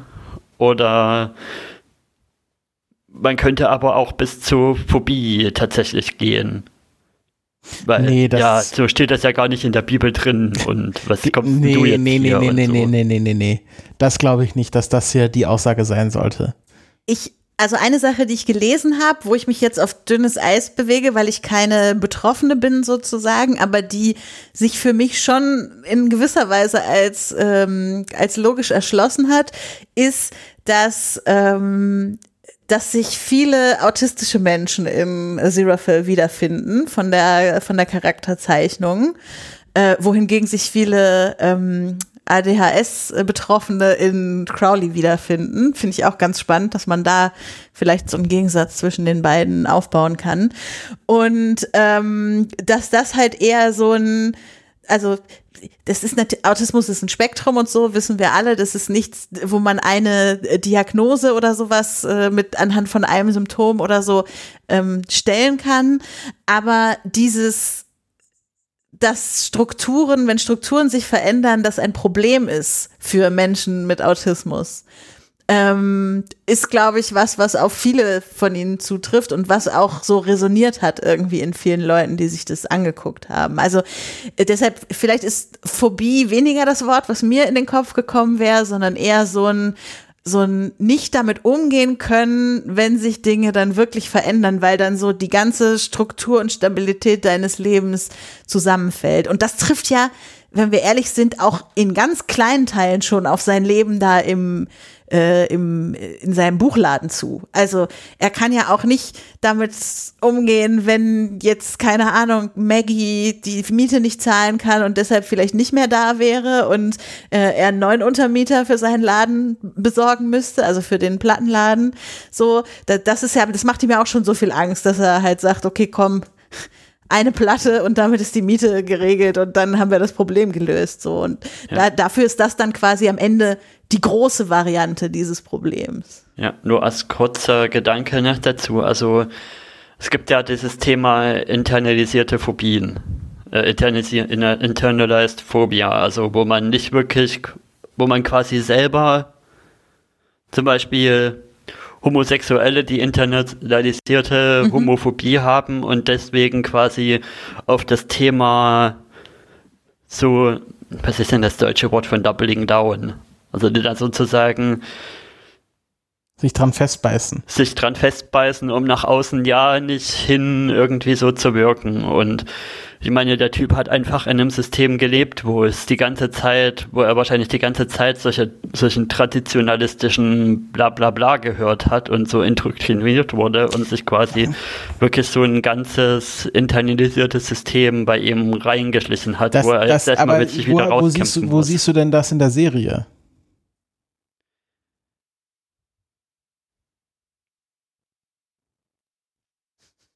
Also ich habe es eben so ein bisschen in ihn, ich glaube, ich habe es ein bisschen in ihn rein interpretiert, das kann schon sein. Also ich glaube nämlich, dass ähm, das ganze Thema bewusst von Neil Gaiman ausgeklammert wird. So ähnlich wie es bei, ach, wo war's? Ähm, ach, bei Schitt's Creek, wo sie gesagt haben, sie haben bewusst eine Welt ohne Homophobie erzählt. Ähm, wo es ja dann trotzdem noch genug Konfliktpotenzial gab, dass ich glaube, dass er halt sagt, ja, die, diese Religion an sich oder quasi so dieses Hi- Himmel und Hölle hat ja damit nichts zu tun, sondern das wurde dort reingeschrieben von Menschen. Und ich glaube, so ist die, also das interpretiere ich natürlich jetzt Ja. auch da rein. Und ich finde, ich würde halt eher mit Rebecca's Beschreibung mitgeben, weil das tatsächlich in der Serie auch so erzählt wird. Also wo wir von Anfang an sehen, Aziraphale will nicht, dass sich irgendwas verändert. Er ist immer im gleichen Bookshop. Er hat immer die gleichen Sachen an. Er will, dass alle die gleichen Leute um ihn herum sind. Er will auch, dass immer äh, Crowley immer quasi in der gleichen Ah. Situation bleibt. Eigentlich will er auch schon in Staffel 1 vor allem deshalb, dass die Erde nicht untergeht, damit er sein Leben darauf weiterführen kann. Ja, aber gleichzeitig ist das halt auch sehr englisch und vielleicht ist er liegt in der Mitte da irgendwo die Wahrheit. Ich muss halt auch daran, er ist ja quasi auch wie, wie Bilbo im Grunde. Ähm, das, also, Inwiefern? naja, also es ist ja kein, jetzt nichts Neues, dass äh, offensichtlich äh, ähm, nicht hier J.R. Tolkien Hobbits wie ein Engländer geschrieben hat. Und also, die leben in ihren gemütlichen Höhlen, die wollen, dass alles gleich bleibt, ja, keine Veränderung, da äh, hat man immer schön 15 Mahlzeiten am Tag.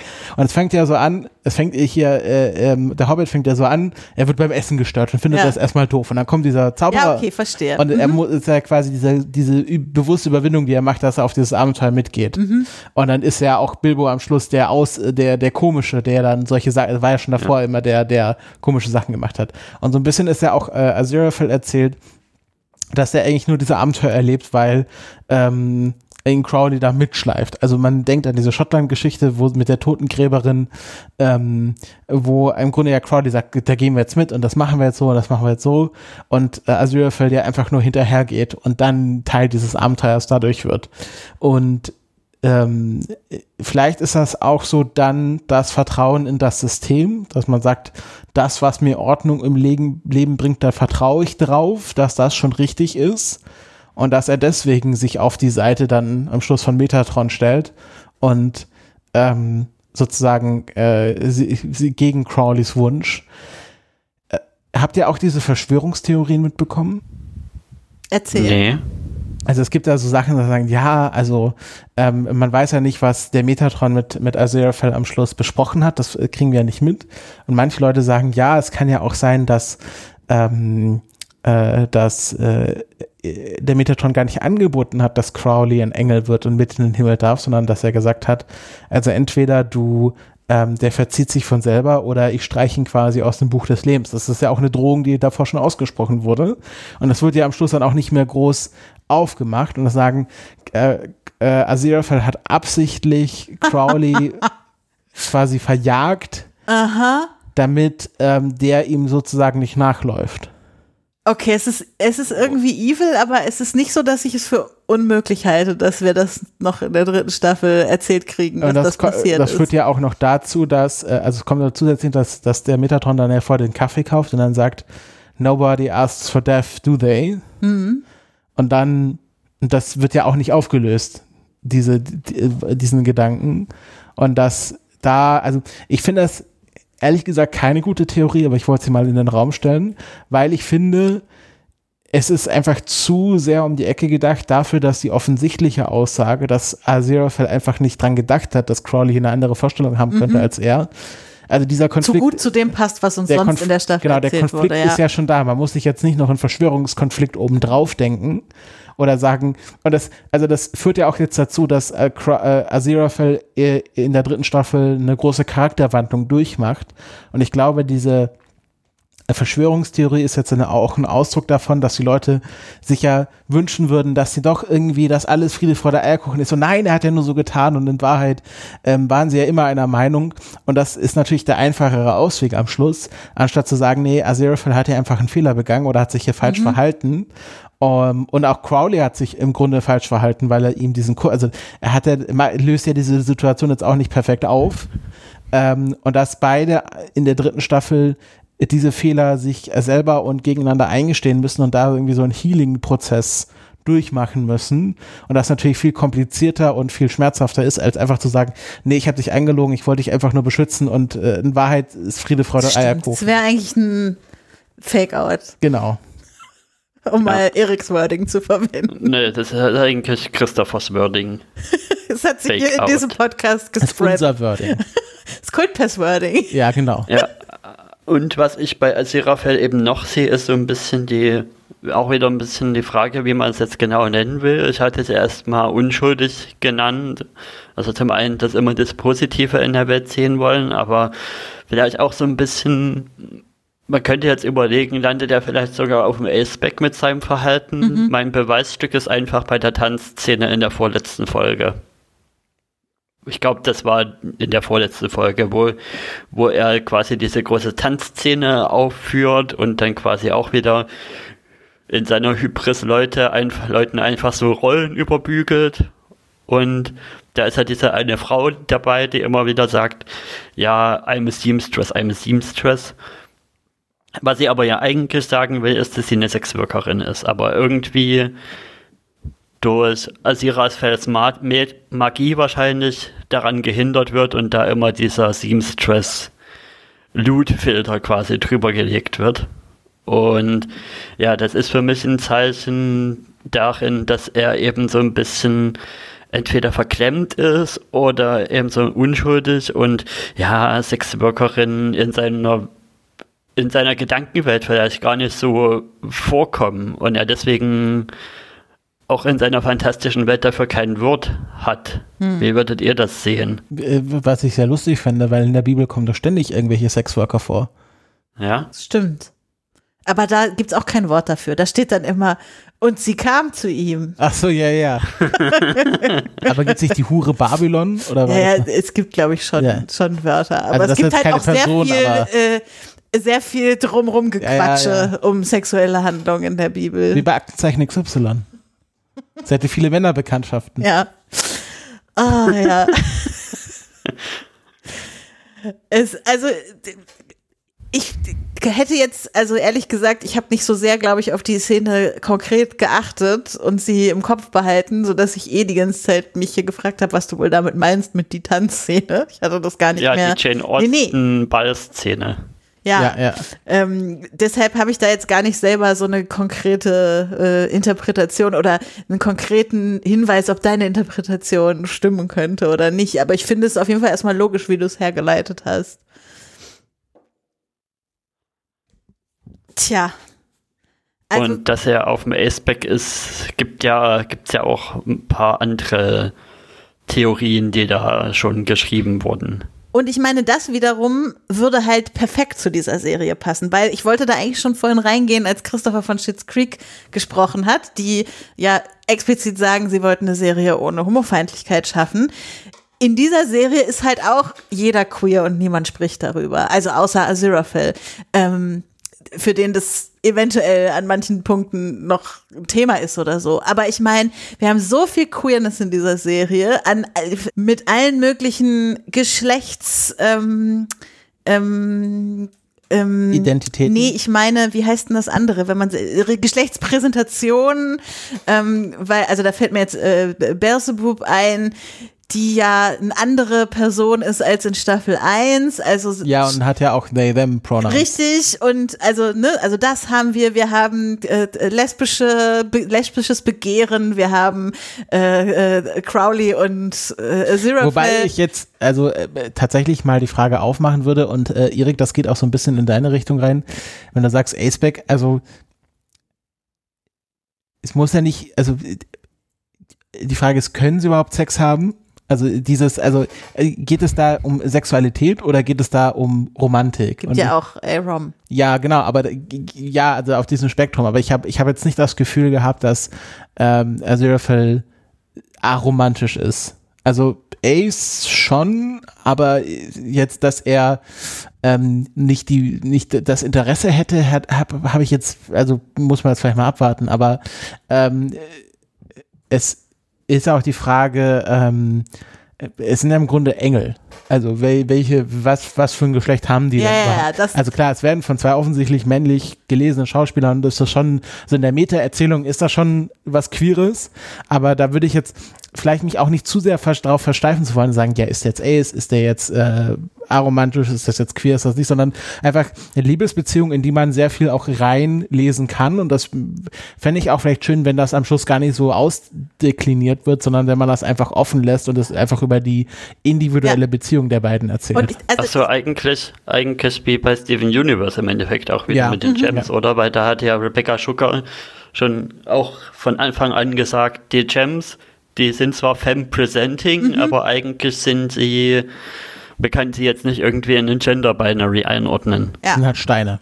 Und ja. ich, also da bin ich an der Stelle sehr gespannt. Ähm, Jessie Gender hat schon angekündigt, dass sie noch ein Video machen will mit dem Titel How to Subvert Queerbaiting, Good Omens 2. Ähm, und ich glaube, dass es genau in diese Richtung gehen wird. Also ich bin sehr gespannt auf das Video. Sie macht halt aktuell keine wegen Writer Strike, ähm, aber sie will das dann unbedingt noch machen und äh, sagt halt, dass es offiziell, also offensichtliche queer gecodete Sachen in dieser Serie gibt, die aber gar nicht klassisch queer sind. Also im Prinzip das, was du gerade gesagt hast, Christopher. Und ich bin wirklich sehr gespannt auf dieses Video und äh, würde deshalb, glaube ich, an der Stelle das hier gar nicht noch super vertiefen, sondern wir teilen das dann einfach mal, wenn das äh, erschienen ist. Oder wenn wir in Staffel 3 alle gemerkt haben, wie es dann wirklich gekommen ja. ist oder so. Okay, und für mich gibt es noch ein Thema, was man, was man so, wo man, wo ich die Frage stellen würde, ob man das kritisieren muss oder nicht. Ähm, oder ja, wie ihr das seht. Weil wir haben ja quasi drei Beziehungen sozusagen, die in der Staffel erzählt werden. Und wir haben eben eine, die ein positives Ende bekommt. Das ist die mit Gabriel und Belzebub. Belzebub, die eben als Hetero-Beziehung gelesen werden kann, von denen wir die Figuren. In ihrer Gender-Präsentierung gezeigt werden. Und wir haben aber zwei eben eher queere Beziehungen, die aber eher auf Heartbreak und aus Gründen funktioniert das jetzt gerade nicht und sie kommen nicht zusammen und Drama herauslaufen. Und da ist es für mich so ein bisschen die Frage, ja, kann, muss man das jetzt hier kritisch sehen, dass quasi nur die hetero-lesbare Beziehung quasi ein gutes Ende bekommt. Zwei Punkte. Erstens, ich finde nicht, dass man die oder dass uns die Serie vermitteln möchte, dass man die Beziehung zwischen, äh, zwischen Gabriel und Belzebub als hetero lesen kann, weil also Gabriel okay, ist halt John Hamm, ist der männlichste Mann der Welt. ähm, aber Belzebub ist eine Figur, die ich würde sagen, sie schon recht gender non-conforming präsentiert und auch kein einziges Mal mit ein, also äh, mit, wie, wie schon angesprochen, es wird immer mit they them Pronomen angesprochen. Deswegen würde ich jetzt nicht unbedingt sagen, dass jetzt das jetzt äh, die Serie uns vermittelt, dass das eine Hetero-Beziehung sein soll. Ähm, auf den zweiten Punkt, ich würde nicht sagen, dass die, dass die Geschichte mit hier Nina und Maggie. Nina und Maggie äh, negativ ausgeht, weil die sind ja am Schluss ähm, äh, sind sie ja beide glücklich und sagen halt einfach, es ist jetzt einfach nicht der richtige Zeitpunkt für uns, weil ich bin gerade aus einem Breakup raus und ich brauche jetzt mal Zeit, ein bisschen zu, das zu verarbeiten. Aber es wird einerseits schon sehr klar gemacht, dass sie sich schon beide sehr nice finden und dass es über kurz oder lang auf eine Beziehung hinausführen wird. Könnte, Könnte. würde ich sagen. Ja, gut, könnte. Ähm, und dass sie ja jetzt auch beide nicht unglücklich sind. Auf jeden Fall glücklicher, als sie vorher waren, weil sie sich jetzt klar äh, miteinander gesprochen haben. Und ich würde eher sagen, beide Beziehungen sind, könnten ein Vorbild sein, wie, ähm, also äh, beide Beziehungen sind ein Beispiel dafür, dass man einfach mal miteinander reden sollte. Was wir ja immer preisen in diesem Podcast bei Konflikten in Filmen und, und Serien. Ähm, dass auch ein Beispiel dafür ist, dass es nicht immer darauf hinauslaufen muss, also dass ein glückliches Ende nicht immer darauf hinauslaufen muss, dass man jetzt äh, ein Romantic Getaway hat. Also das kann schon sein, wie bei Beelzebub und Gabriel. Es kann einfach sein, dass man entscheidet, dass das jetzt nicht gerade passt und dass man es wann anders nochmal probiert, aber sich jetzt auch nicht darüber grämen muss und man ist zumindest befreundet und ähm, man muss nicht mehr umeinander herum, herumschleichen. Ähm, und deswegen würde ich nicht das jetzt kritisieren, dass äh, das die einzige angebliche Hetero-Beziehung die ist, die positiv endet beide Punkte, die ich auch gemacht hätte. Also, ich glaube, also Beelzebub ist, glaube ich, einfach Shapeshifter in. Und ähm, also finde ich ganz spannend, dass wir quasi in dieser Serie mehrere SchauspielerInnen haben, die in der zweiten Staffel in neuen Rollen dabei sind. Auch hier diese oberste Höllengesandte, wie heißt sie denn? Ähm, ähm, Shax. Shax. Die Schauspielerin hat ja in der ersten Staffel auch schon mal in einer anderen Rolle mitgespielt. So, und bei Belzebub haben wir halt das andersrum. Belzebub wurde in der ersten Staffel von jemand anderem gespielt und ist halt irgendwie Shapeshifting oder äh, ja, also kann man, glaube ich, auch Gender-Identity-Sachen so mit reinlesen. Deshalb ähm, würde ich das auch an der Stelle nicht kritisieren und vor allem auch mit Crowley und Zerafel nochmal abwarten, was dann in Staffel 3 passiert. Ja. Ich gehe einfach fest davon aus, dass wir die kriegen. Ich, alles andere würde für mich keinen Sinn ergeben. So als hätte man stark nach Staffel 2 abgesetzt. Ja, vielleicht wäre das noch ein bisschen krasser gewesen. Ich habe ja noch die Dr. Humagen entdeckt. Mhm. Also die natürlich schon offensichtlich sind, die meisten, aber ich finde es einfach schön, dass sie hier Dr. Who Hommagen eben reingebracht haben und das auch nicht zu knapp eben zum Beispiel bei der Jane Austen-Szene, wo sie dann sagen, oh, die, das ist ja viel größer innen drin. Ja, ja. Und Einmal schrie Christopher, hörst du's? Hörst du's? Das ist doch ein Dades-Sound. Ja, das habe ich aber ja. nicht, nicht beim Schauen. Das war erst mal auf TikTok, als ah. das jemand festgestellt ja. hat. Als sie dem, dem Komponisten da ein Original Doctor Who-Scene anbieten ja. und dann im Hintergrund die Tades zu hören ist. Ja, aber äh, und das mit äh, It's Bigger on Inside machen sie sogar noch mal ein zweites Mal, wo es um die Fliege geht, die das Bewusstsein von Gabriel hat. Ja, ja. Und natürlich die Festszene finde ich auch schön, dass sie, dass sie auch Doktor-Sachen anspielen, wo eben nicht David Tennant der Doktor war, mhm. sondern eben Matt Smith. Und, und, hier der Schauspieler vom Metadodon. Metatron. Me wie komme ich denn immer auf? Metadon? Der, der Metatron, hier, äh, Derek Jacobi, der war doch mal der Master. Der Fake Master, ja. Der, der, also der Nicht-Master, aber ihr wisst schon, der war in einem dieser Specials. In einer Handlung, wo er auch sein, sein Gedächtnis ausgelagert hat in ein Objekt.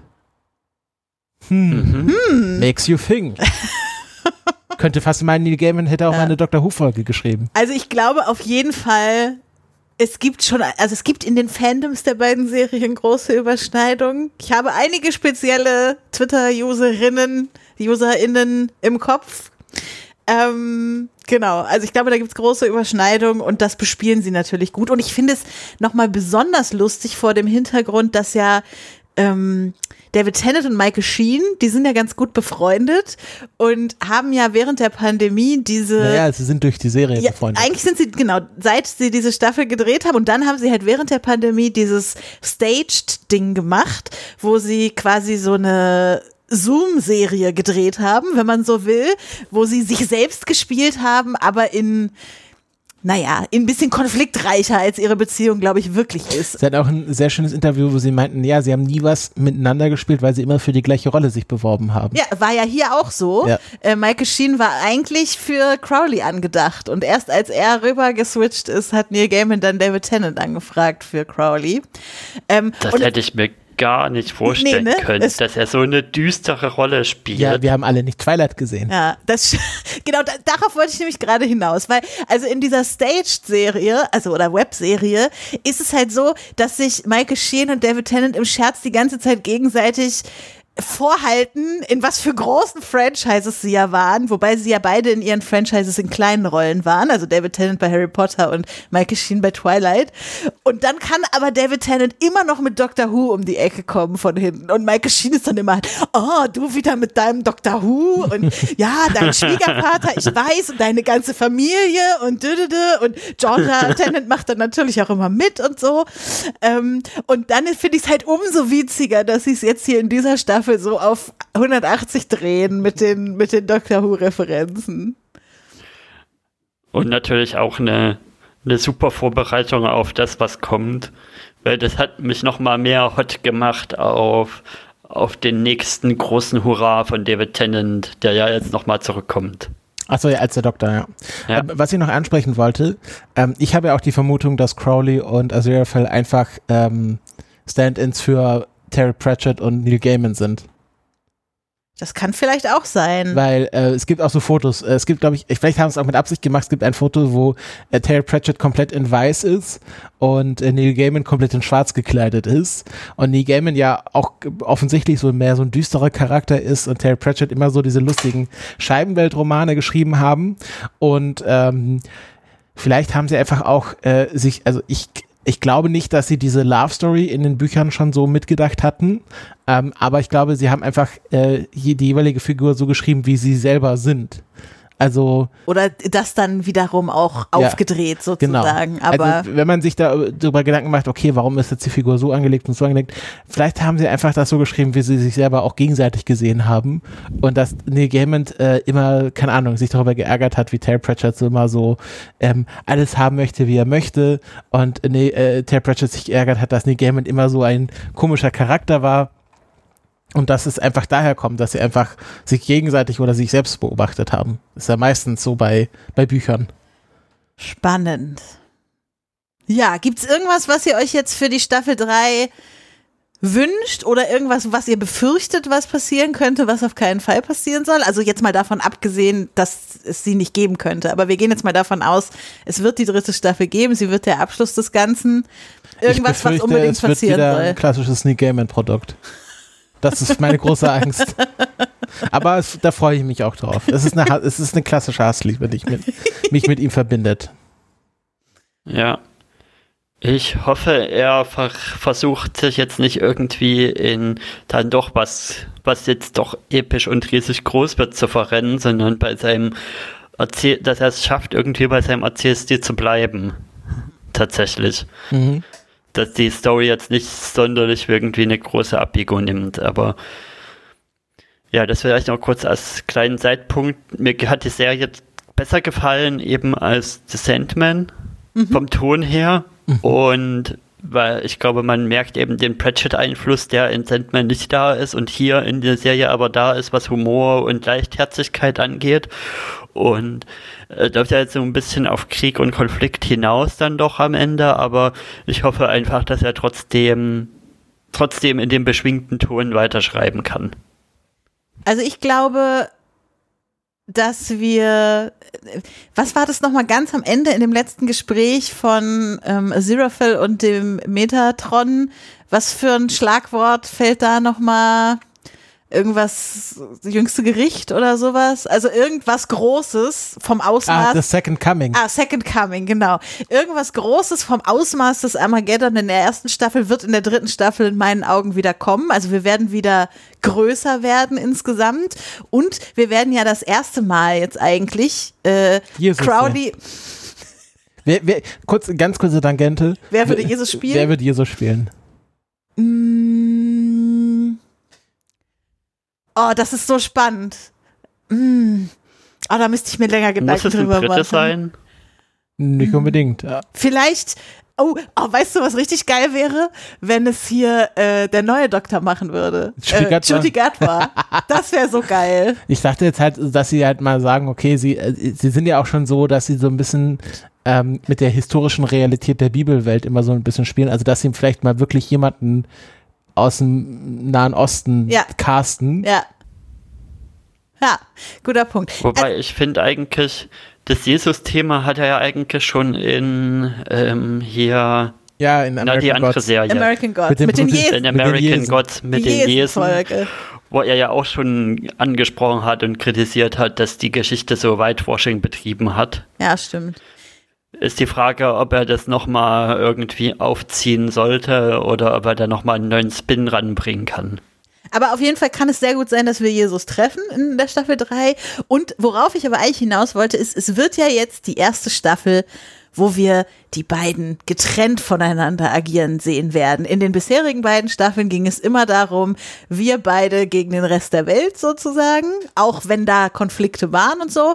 Und jetzt müssen sie, müssen, müssen die sich beide selbst hinkriegen. Und ich glaube, darin wird der Zauber dieser Staffel liegen. Wir werden alle hinfiebern während der Staffel auf den Moment, wenn die beiden wieder zusammenkommen.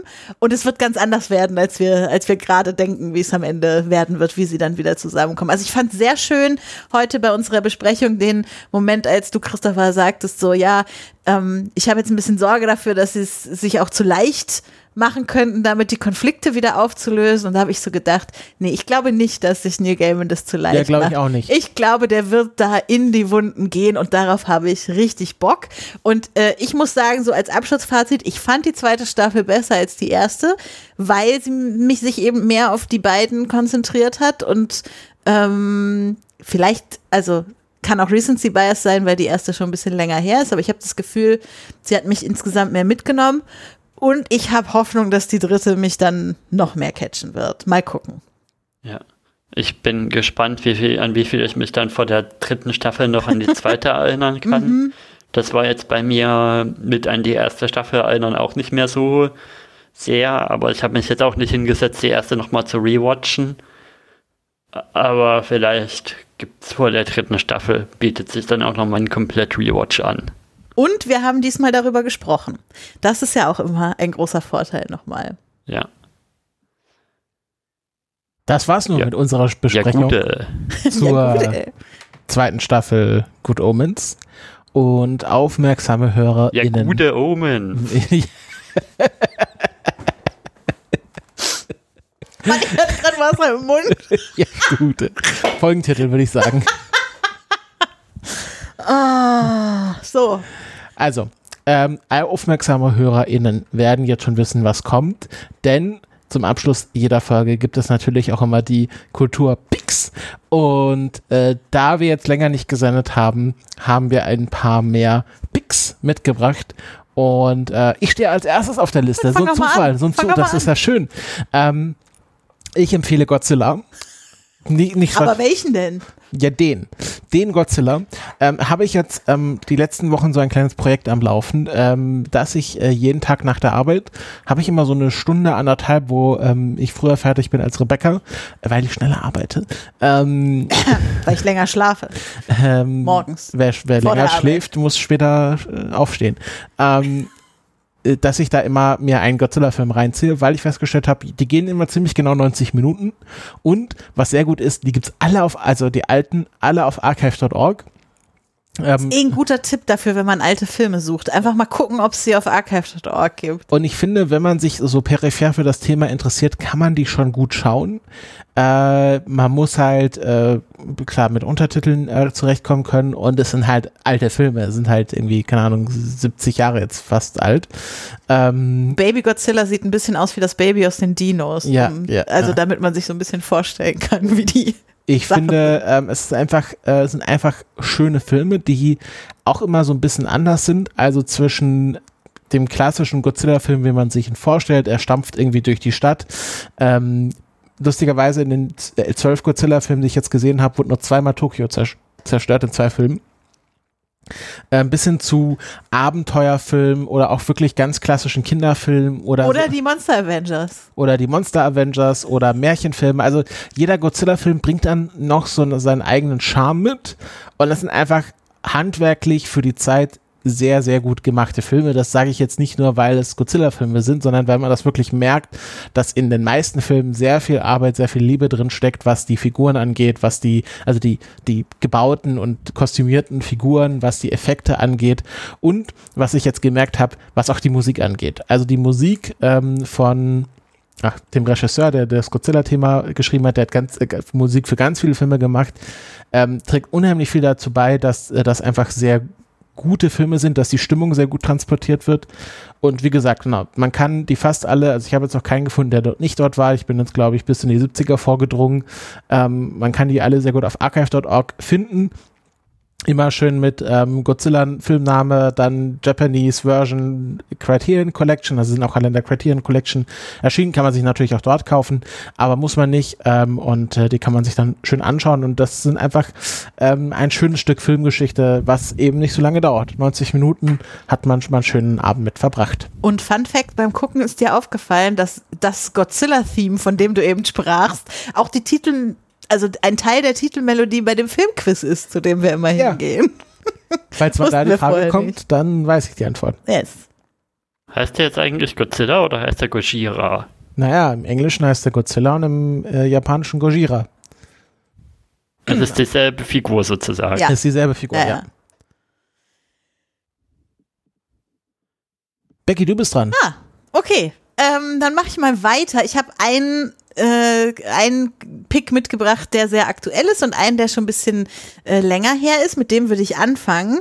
Ähm, wir nehmen ja gerade diese Episode auf in der Woche, in der der Film Past Lives in die Kino gekommen, ist, in die Kinos gekommen ist, von dem viele sagen, das ist der Liebesfilm des Jahres.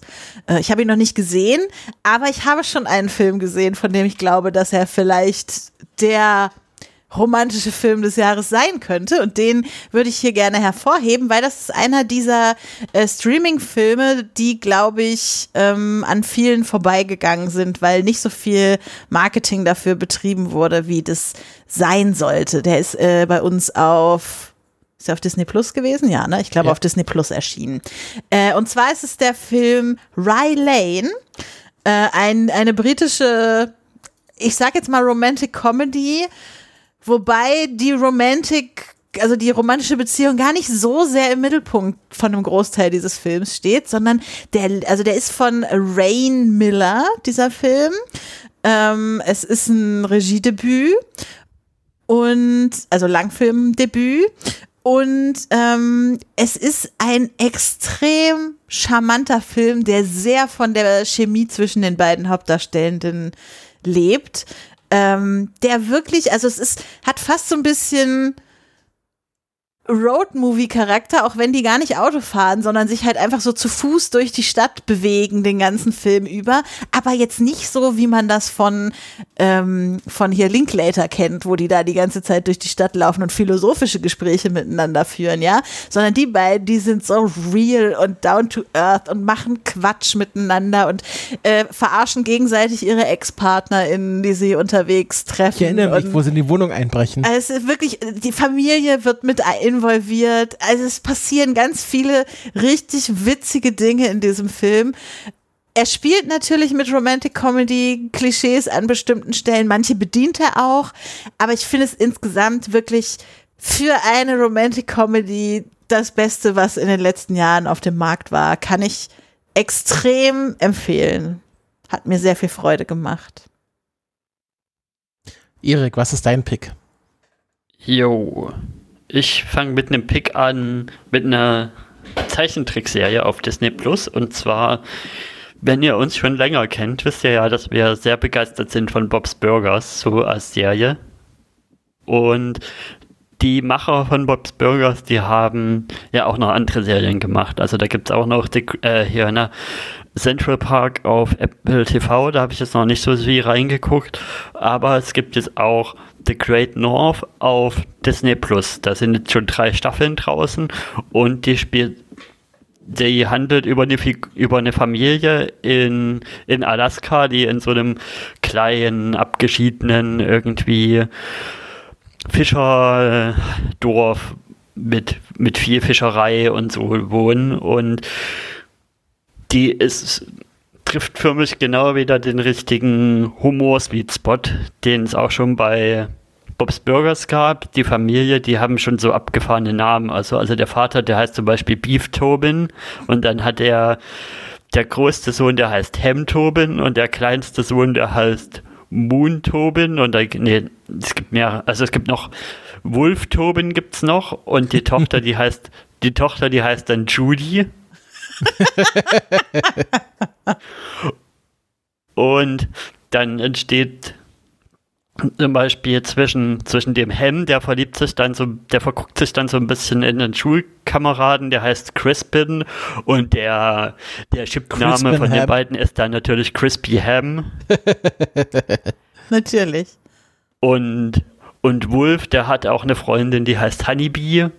Und die sind so total die, die Film-Geek-Cracks und kennt und hauen die ganze Zeit eigentlich wie, ja, wie Christopher so, so Film, Zitat und Hommagen-Sachen raus. Und da gibt es dann eben auch echt viele Folgen, die so, die sich so an, an der Struktur von dem Film entlanghangeln. Mhm.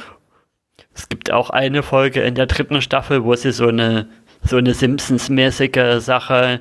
Jeder erzählt irgendwie eine Geschichte, die sich dann quasi an dem Film lang hangelt. Sowas hat ja Simpsons auch öfter gemacht. Mhm.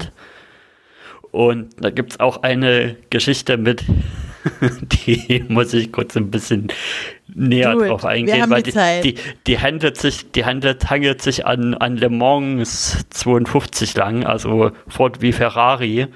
Und die Geschichte ist aber, dass, dass quasi in so äh, äh Bettrennauto also so Rennautobetten quasi äh, Rennen gefahren wird und die Fahrer schlafen die ganze Zeit und die Fahrer dürfen eben nicht aufwachen, sonst können sie nicht weiterfahren, sonst hält einem das Auto an und es ist sehr, sehr speziell und sehr wild.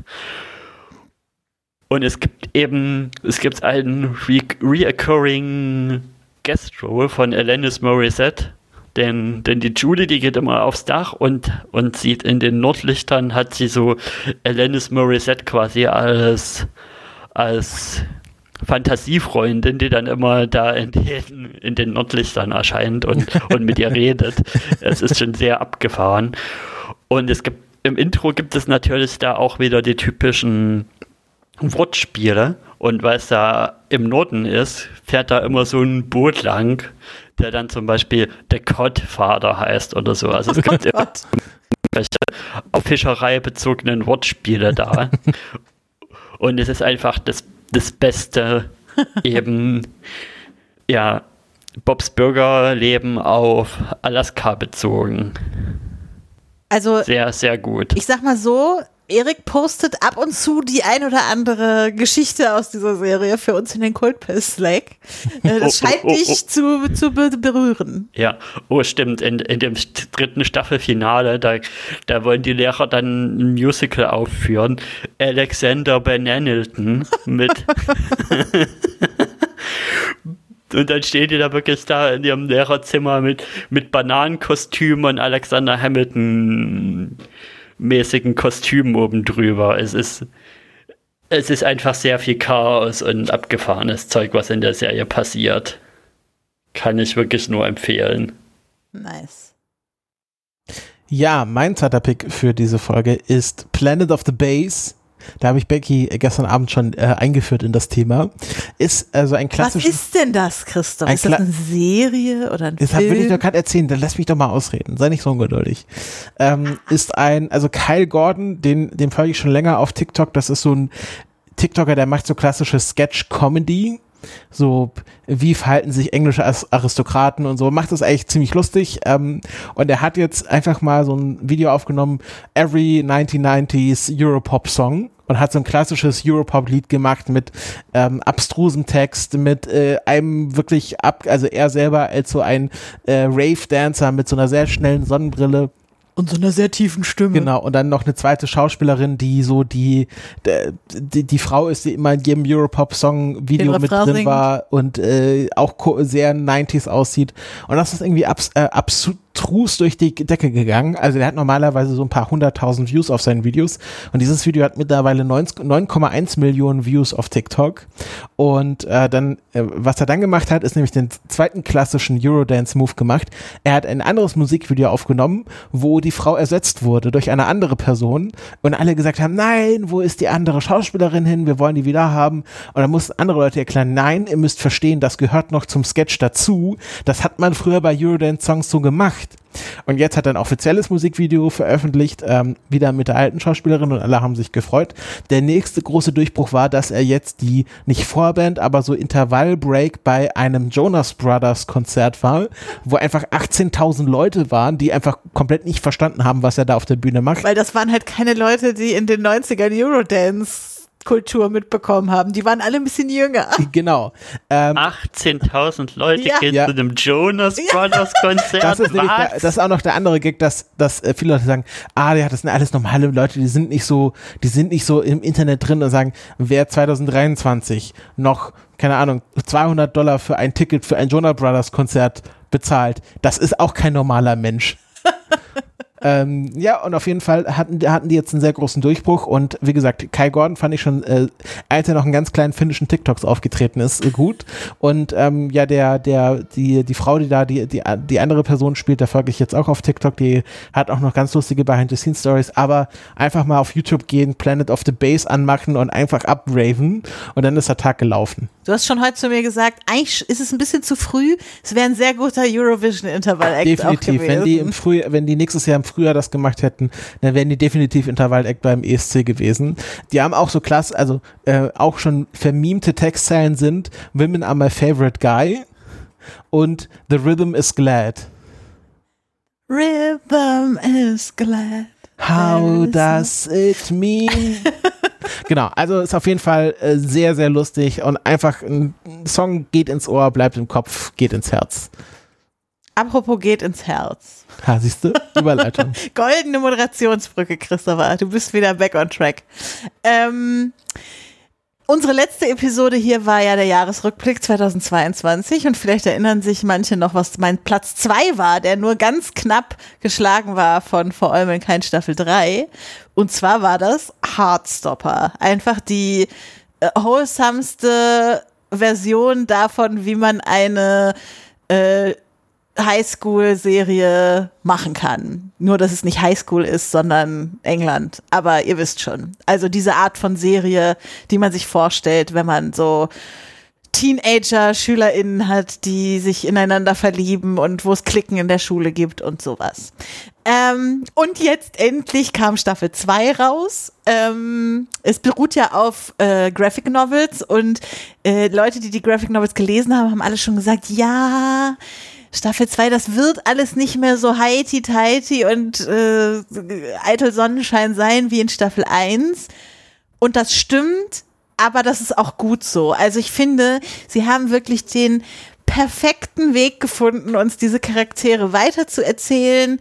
Ähm, sie, es gibt unfassbar berührende Szenen wieder. Ich habe schon wieder bei mehreren Szenen weinend, mir liefen die Tränen auf der Couch. Ich konnte, es gibt, es werden ernste Themen angesprochen. Wir wissen ja, dass der eine Hauptcharakter Charlie, äh, bevor er mit seinem jetzigen Freund Nick zusammengekommen ist, äh, als er damals zwangsgeoutet wurde in der Schule, richtig hart gebullied wurde und wie ihn das halt heute noch, auch wenn jetzt alles eigentlich in Anführungsstrichen wieder gut ist, wie ihn das halt immer noch belastet und so. Das, das wird unglaublich gut von der Serie irgendwie aufgegriffen und bin sicher, wird in Staffel 3 auch nochmal eine größere Rolle spielen, weil vielleicht dann auch sein Boyfriend rausfinden muss, dass er nicht gleichzeitig sein Therapeut sein kann und sowas.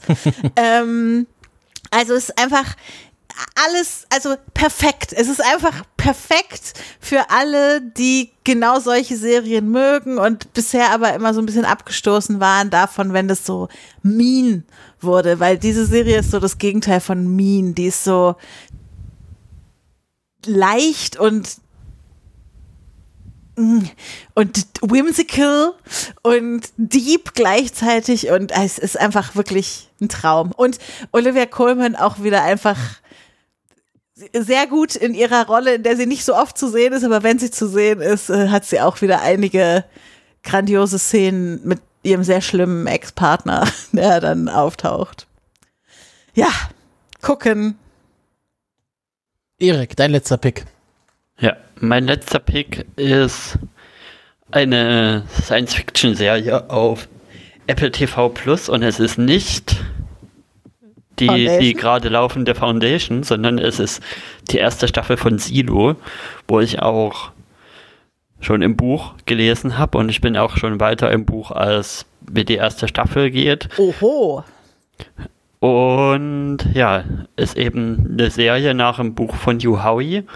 Und die Prämisse in der Serie ist, dass alle in, in so einem unterirdischen Bunker leben, der halt wirklich so, so wie so ein, wie so ein vergrabenes Silo eben, wie so ein vergrabenes Futter, äh, Tierfutter-Silo mhm.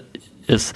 Und was eben sehr vertikal die Welt da aufgebaut ist. Man kommt bloß auf einer zentralen Treppe quasi von ganz oben im Silo, wo die ganzen, der Bürgermeister und die ganzen entscheidenden Personen sind, nach unten und ganz unten ist eben die ganze Technik und die Generatoren, die das ganze Ding am Laufen halten und so weiter. Und die Serie startet eben damit, macht so ein bisschen so ein Mysterium auf, warum der, warum der zu dem Zeitpunkt noch Sheriff hosten in der Serie sagt, okay, er will aus dem Silo rausgehen. Und das muss man eben noch kurz wissen. In dem Silo gibt es ein Gesetz, also ein ganz wichtiges Gesetz, und das ist, jeder, der sagen will, er will aus dem Silo rausgehen, der muss dann auch rausgehen. Und das ist aber auch so ein bisschen, so ein bisschen wie ein Tabubruch wird das immer behandelt in der Serie, wenn jemand das sagt. Und damit startet eben die Serie und dann kommt die Juliette Nichols als neue, als neue Sheriffin rein und sie tut eben die, da geht es eben so ein bisschen drum, wie sie dann so ein bisschen detektivisch rausfinden will, warum der Hosten das gesagt hat und das ist eben so ein bisschen das Anfangsmysterium in der ersten Staffel. Für mich hat sich auch so ein bisschen mich hat es ein bisschen erinnert an, wie, wie Game of Thrones anfängt, wo eben der Ned Stark reinkommt und entdeckt, ja, warum wurde denn die rechte Hand des Königs ermordet und deswegen nach King's Landing geht, um das rauszufinden. So ähnlich ist eben der Stadt auch aufgebaut und man lernt auch so ein bisschen das, das Silo am Anfang kennen, weil weil die Bürgermeisterin, die geht erstmal am Anfang der Staffel auf einen Trip, das Silo einmal komplett runter, um dann wieder hochzugehen.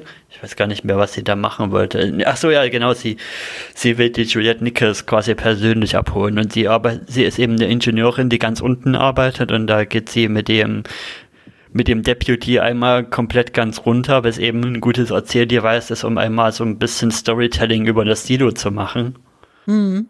Und von da an entspinnt sich so ein bisschen die Story weiter und wir lernen shady Charaktere kennen, die, wo man bis zum Ende ein bisschen zweifelt.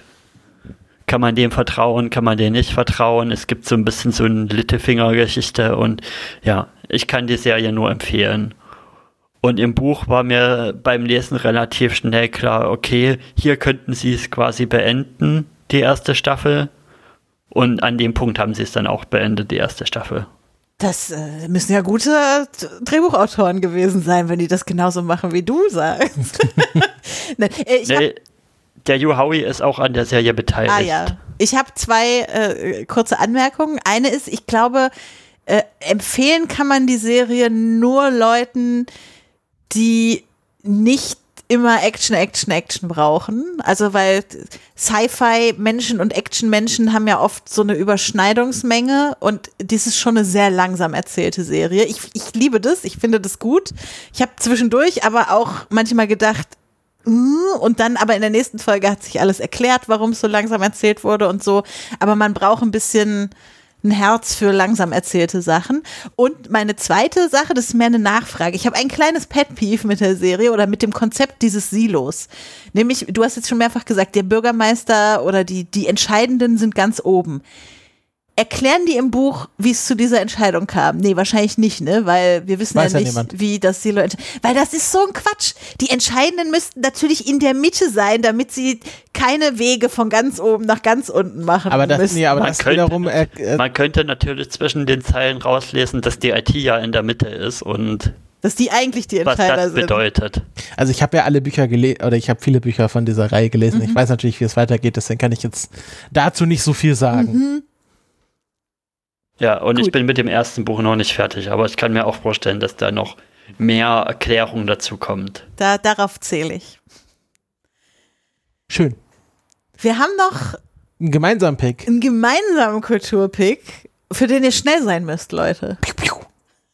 Schnelle Hose an, schnelle Brille, schnelle Frisur. Nein, wir haben ja schon mal anklingen lassen, glaube ich, auch im, im Jahresrückblick, äh, dass wir dieses Jahr einen Kultfest-Betriebsausflug planen. Und der hat nun stattgefunden. Also Planung und Durchführung. Ja, und äh, ich glaube, es hat uns allen sehr gut gefallen. Wir waren nämlich in Hamburg, äh, haben dort Fischbrötchen und Burger gegessen und an der äh, Erik, sie sind Riesenrad gefahren und haben Puffer, Pufferkeks gegessen. Nein, und sind an den Landungsbrücken lang gelaufen und was man halt so macht in Hamburg. Zufällig Und war auch Christopher hat gleichzeitig uns vorgelesen, was die Landungsbrücken denn sind. genau Wikipedia-Artikel vorgelesen, wie sich das gehört für, wenn man mit Christopher irgendwo im Urlaub ist. Und der eigentliche Anlass, für den wir da waren, war, aber wir waren im Hamilton Musical, also in der deutsch übersetzten Variante, die in Hamburg seit einem Jahr, bisschen mehr als einem Jahr spielt. Und wir hatten ja, also mindestens Christopher hatte ja ein bisschen Angst und ich auch, dass es cringe sein könnte mit der deutschen Übersetzung. Und ähm, aber irgendwie hatten wir so über die Wochen davor doch alle richtig Bock auf diesen Tag entwickelt. Wie hat's euch denn jetzt so gefallen? Christopher, sag doch mal. Gut. Also ich, ich war äh, positiv überrascht, was die Übersetzung angeht. Ähm, und ich finde sogar an Stellen, also zum Beispiel äh, der Hamilton-Darsteller in dieser Ausgabe kann tatsächlich auch singen. Im Gegensatz, also Lin Mary Miranda, glaube ich, kann auch singen, aber nicht wie ein voll ausgebildeter Musical-Sänger.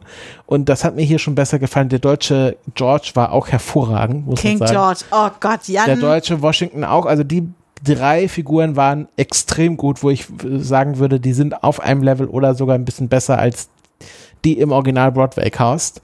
Ähm, und ja, also die deutschen Texte, also äh, brauche ich jetzt nicht in meinem Leben, aber es hat auf jeden Fall gut funktioniert und sie haben an den richtigen Stellen dann doch das Englische belassen.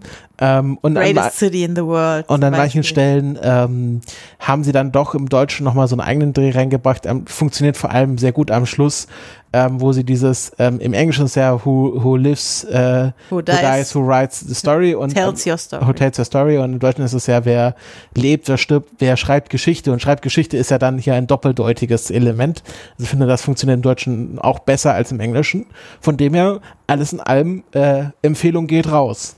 Erik, wie hat's dir gefallen? Ja, mir hat's auch sehr gut gefallen. Also im Hamilcast hatten sie schon mal so was gesagt, von wegen, ja, es ist ja, es ist ja bis auf den Text, es ist ja genau das, genau das gleiche Stück. Und das ist es auch. Also die Musik ist genauso begeisternd und mitreißend. Die Choreografie ist einfach, ist einfach Wahnsinn, was die da in, in zwei Stunden Stück runterspulen. Wo, äh, fast drei Stunden, ja, Ich sagen, zweieinhalb. wo was ja auch fast nur aus, also ja, es ist ja ein Musical, was zu 100% aus Gesang besteht. Und Gesang bedeutet ja dann auch viel Tanz immer. Und die haben eine, die haben eine Physis, das ganze Ensemble und eine Körperspannung, das fand ich sehr, sehr beeindruckend. Und was mir bei der Aufführung gefallen hat, ist, dass die Adlibs alle sehr, sehr lustig und humorvoll waren für mich, ich hatte ein bisschen das Gefühl, dass, dass die Stücke alle, also zumindest bei mir, sind sie, haben sie viel mehr traurige Emotionen ausgelöst als das, als das, als die abgefilmte Variante. weiß nicht, ob da auch ein bisschen reinspielt, dass man ja, wenn, wenn man die Themen hört, wie zum Beispiel das, was dann bei der Lawrence Interlude kommt, Mhm. dass man dann schon das so sehr im Unterbewusstsein hat, wenn man es öfter gesehen hat, dass, dass die Emotionen dann trotzdem schon früher rauskommen. Und meine Theorie ist so ein bisschen, dass sie die Adlibs deswegen Lust, ins Lustigere gezogen haben, um, so, um so, so ein bisschen die traurige Stimmung quasi so ein bisschen lustige Kontrastpunkte zu setzen. Hm, interessant, ja. Und was mir auch, was mir extrem gut gefallen hat, ist auch unser König George der Dritte. Also der, der ist einfach balls of the wall äh, lustig gewesen. Der, der hat wirklich, der hat auch das, das Publikum komplett im Griff gehabt So sehr. mit Ja. seiner Art und Weise. Und du hattest ja auch schon die Theorie, wo wir danach so ein bisschen drüber geredet haben, ist es eigentlich, dass, dass er an drei verschiedenen Stellen auf der Bühne ist, dass jeder ihn mal so ein bisschen vor sich hat. Ja, Mhm. genau. Und, und da, wo wir gesessen haben, rechts auf der Seite, hat bei mir dazu geführt, dass die Lawrence Interlude zum Beispiel nochmal sehr viel stärker gewirkt hat. Weil Lawrence da weil direkt dieser John uns stand. Lawrence Ja, Geist einfach direkt vor einem steht und einen quasi sogar anguckt. ja. Das hat den emotionalen Treffer nochmal sehr viel härter gemacht. Ach, bei Emotionen kann ich auch mit reingehen. Ich glaube, ich habe am Ende sechs oder sieben Mal geweint, auf jeden Fall während des äh, Ganzen. Bei äh, It's Quiet Uptown war ich vollkommen zerstört. Also so habe ich schon lange nicht mehr geweint beim Konsum eines Kulturprodukts. Halleluja. Ich hatte ein bisschen eine Leidensgenossin links von mir sitzen. Die war, glaube ich, mindestens das dritte oder vierte Mal im, in dem Musical. Ähm, die erzählte immer mit ihrer Nachbarin schon, ah ja, hier letztes Mal war noch die andere Eliza und so. Naja, und auf jeden Fall wir beide, wir waren, also bei It's Quiet Uptown haben wir uns quasi gegenseitig die Taschentücher gereicht. Ich fand's auch richtig gut. Und äh, warum wir jetzt gesagt haben, ihr müsst schnell sein, Leute, es wird leider abgesetzt. Also es ist nur noch bis Ende Oktober in Hamburg. Ich habe ein bisschen die Hoffnung, dass es vielleicht noch mal irgendwann irgendwo anders in Deutschland kommt, aber in Hamburg ist es scheinbar nicht gut genug gelaufen am Ende, dass sie es jetzt länger als anderthalb Jahre dort äh, gespielt hätten. Sprich, äh, ihr könnt jetzt, äh, wenn ihr diese Auf Aufnahme hört, klickt euch gleich auf die Website, holt euch ein Ticket, fahrt hin. Äh, es gibt jetzt gerade überall Rabattaktionen. Ihr kriegt gerade zwei für ein Tickets und so. Also wenn dann jetzt ist der richtige Moment, um hinzugehen und das noch mitzunehmen, weil äh, das lohnt sich wirklich sehr. Aber, aber, das habe ich jetzt im Nachhinein nochmal nachgeguckt, was ist denn eigentlich, das scheint so gang und gäbe zu sein, eher im, in dem Operettenhaus, dass Mhm, ja, da ja. eher jährlich gewechselt wird. Und es ist eher die Ausnahme, dass was mal mehr als drei Jahre hält. Also ich glaube, das Ute Jürgens Musical, das hat vier Jahre gehalten, aber ansonsten wird da eher so im Jahresrhythmus gewechselt.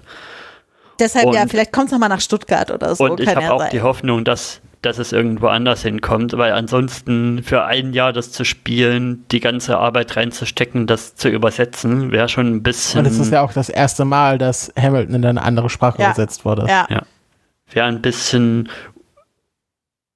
das hätte das außerhalb von den Ja, Proportionen. Aber ich kann mir gut vorstellen, dass das nochmal nach. Stuttgart kommt. ja, Stuttgart oder im Ruhrgebiet gibt es ja auch noch so ein paar Ja. Musical-Theater und so.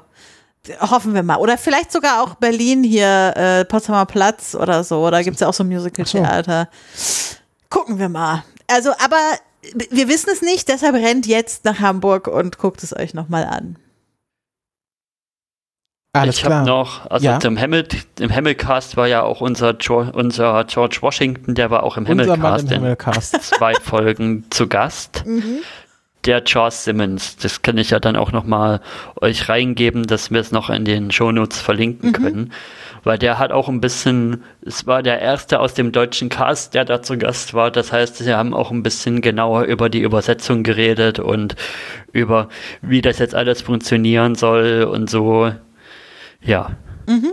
Mittlerweile sind noch mehrere da gewesen, aber von dem Cast, den wir gesehen haben, war er da und er war der erste von vom Hamilton Germany, der da war sozusagen.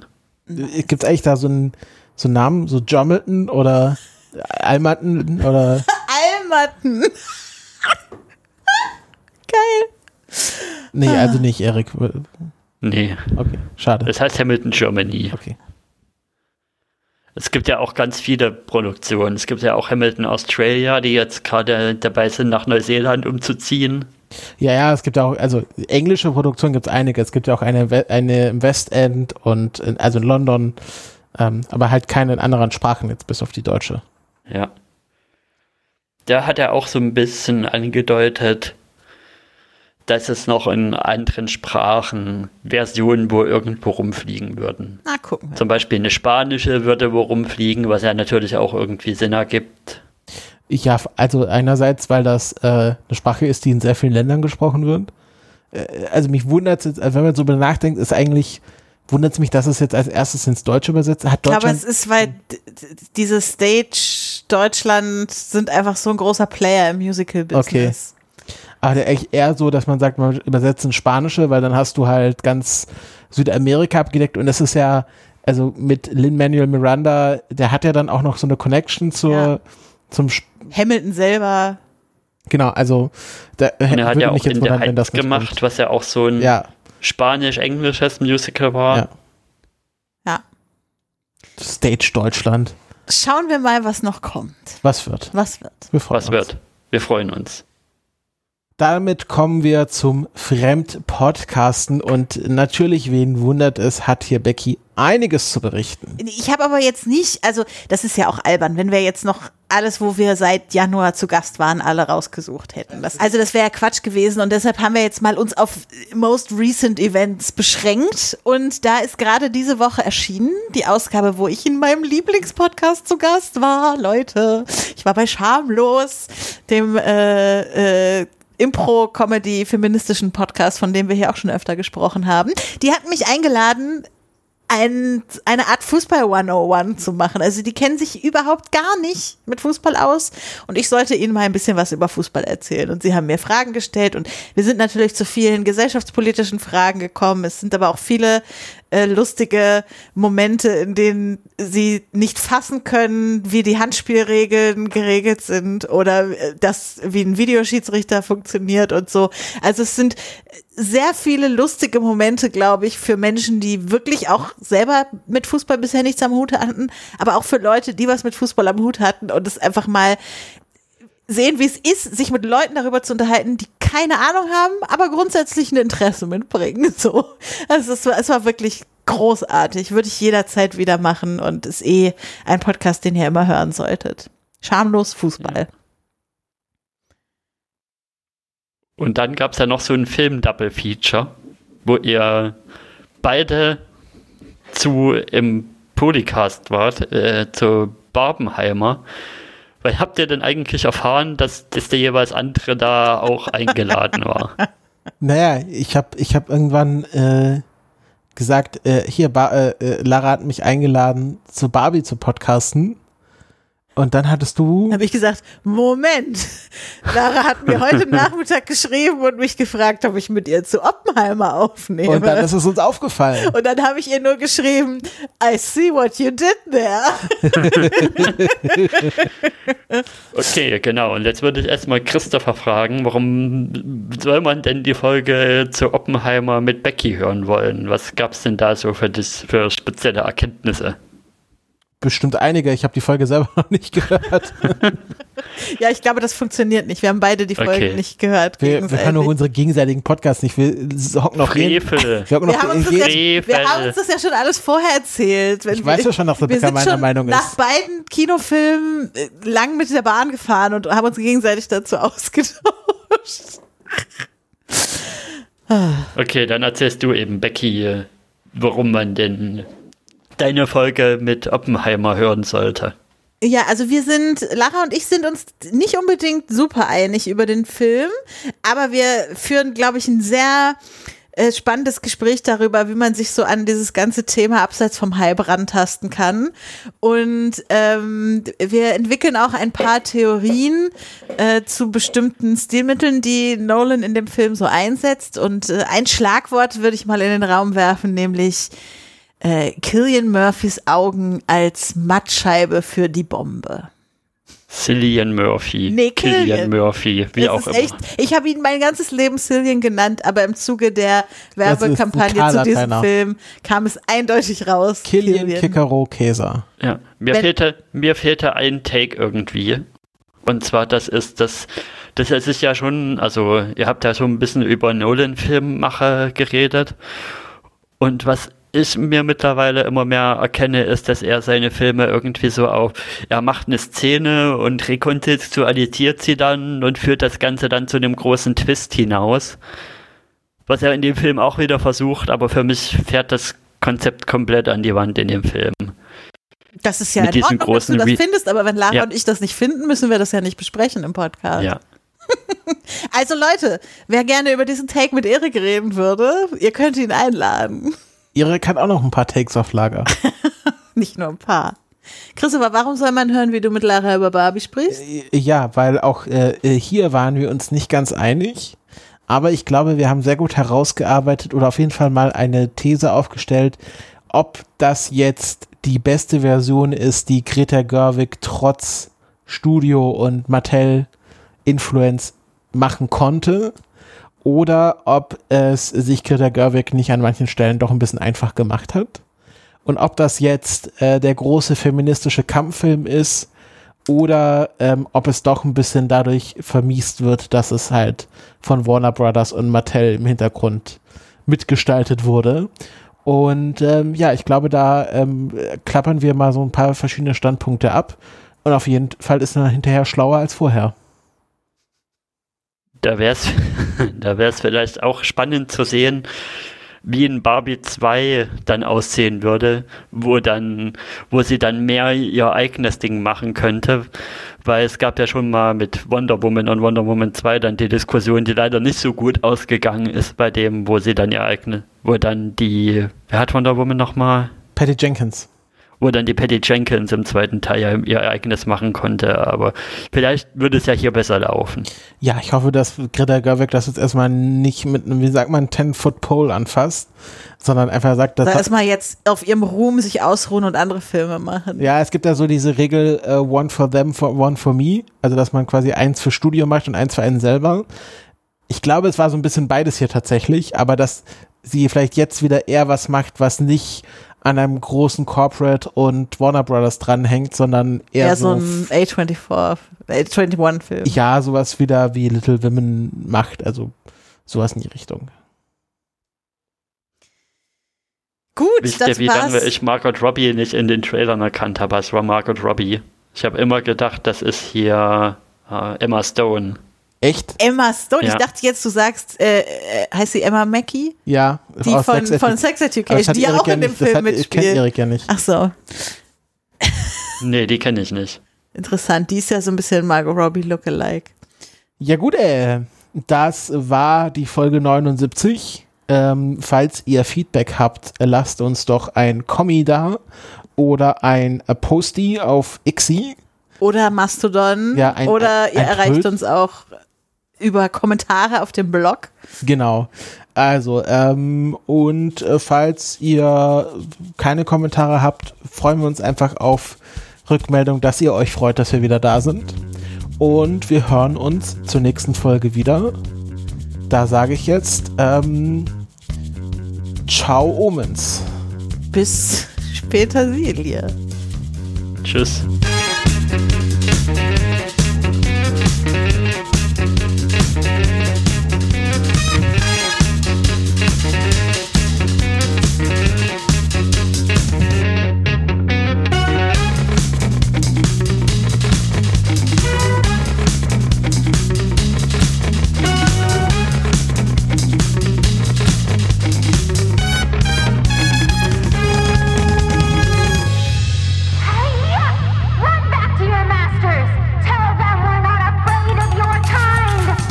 War die neue Folge vom Podcast Die KulturpessimistInnen.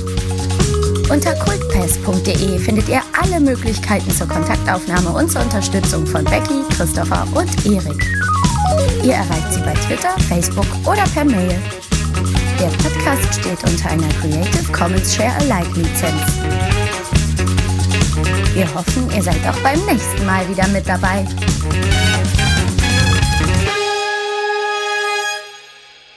Also jetzt zeichne ich auf. Tragisch, tragisch.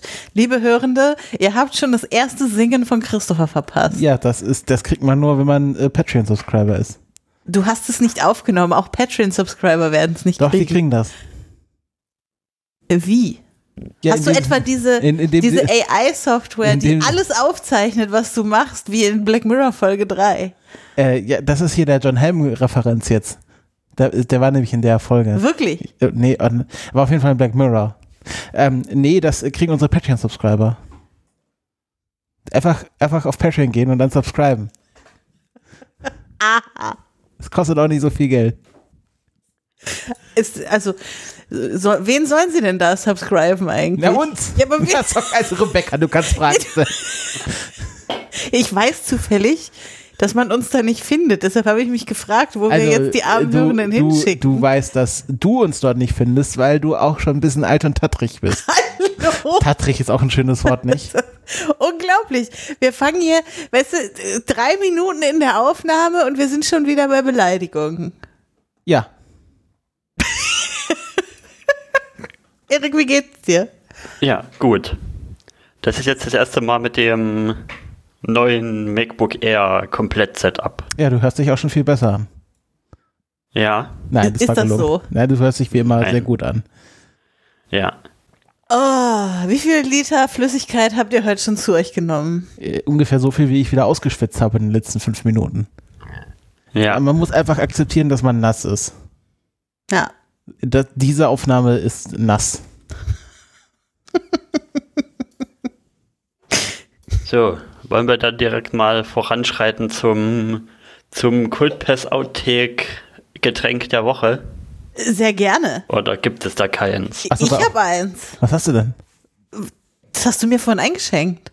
Ja, how many Liköre have I been eingeschenkt bei der Council? It's not an Alkohol.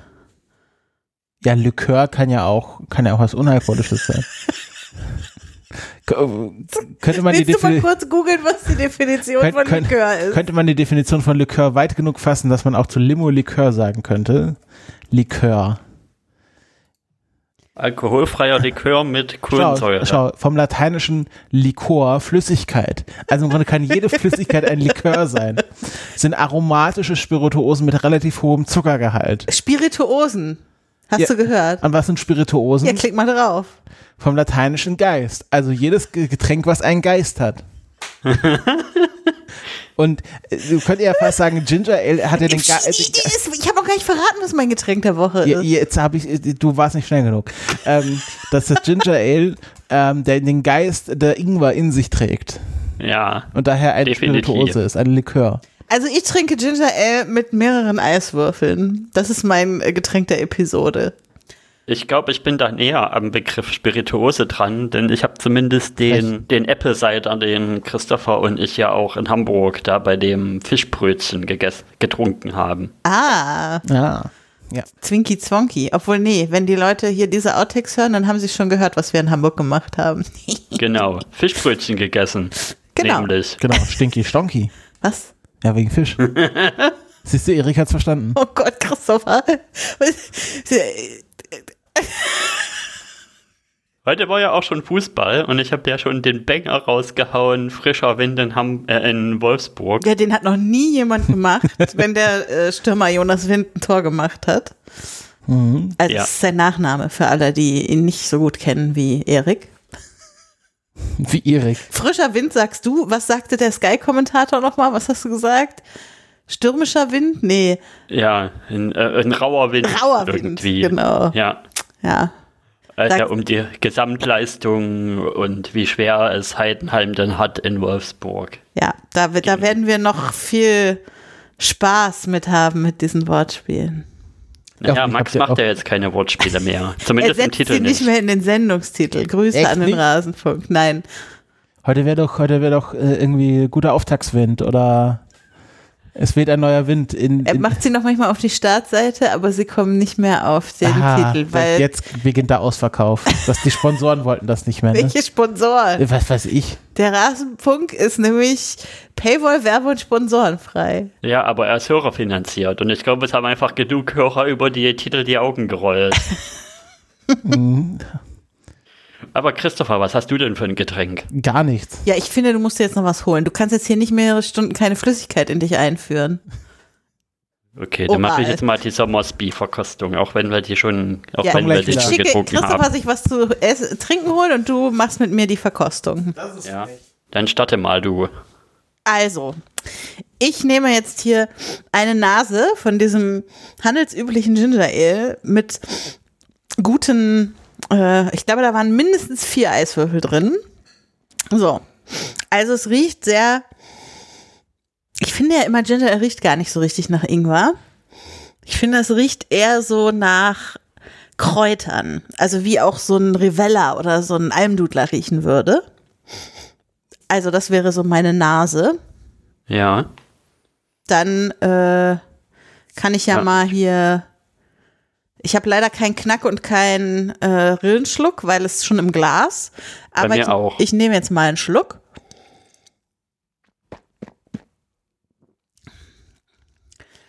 Ja, ich finde, es könnte noch ein bisschen schärfer sein. Ich mag ja gerne diese spicy Ginger Ales oder Ginger Biere oder so. Also wenn es noch ein bisschen mehr Power hat.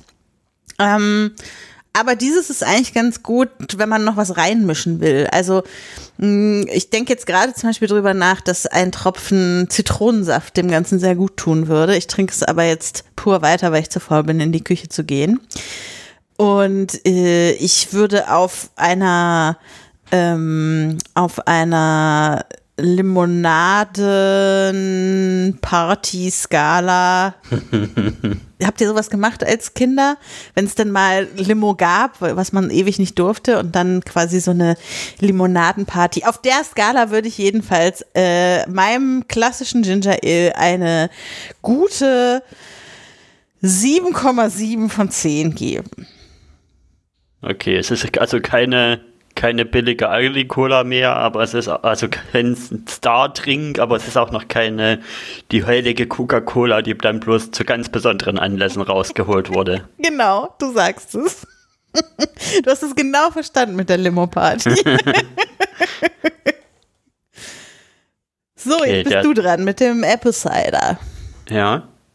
Ich finde, der riecht ein bisschen leicht ab- abfällig, aber auch nicht so sehr. Also er hat auch so ein bisschen Anklänge Energy Drinkhaft, so ein bisschen wie dieses Traubenzucker, was man öfter mal beim Energy Drink drin hat. Ja. Und der Geschmack könnte für meinen Geschmack saurer sein, finde ich. Der geht ein bisschen sehr ins Süße rein. Geht sehr ins Süße, aber es schmeckt Aber- jetzt sehr apfelig oder schmeckt es nach? Abfällig schmeckt's, ja. Aber die, ich guck gerade mal, wie viel da drin sind. Also 4,5 Prozent sind da drin, aber bei solchen süßen Getränken schmeckt man ja eher wenig von Alkohol. Ja, das ist wahr. Das ist ja immer das, das Heimtückische an diesen Dingern. Und was würdest du jetzt geben? Auf welcher Skala?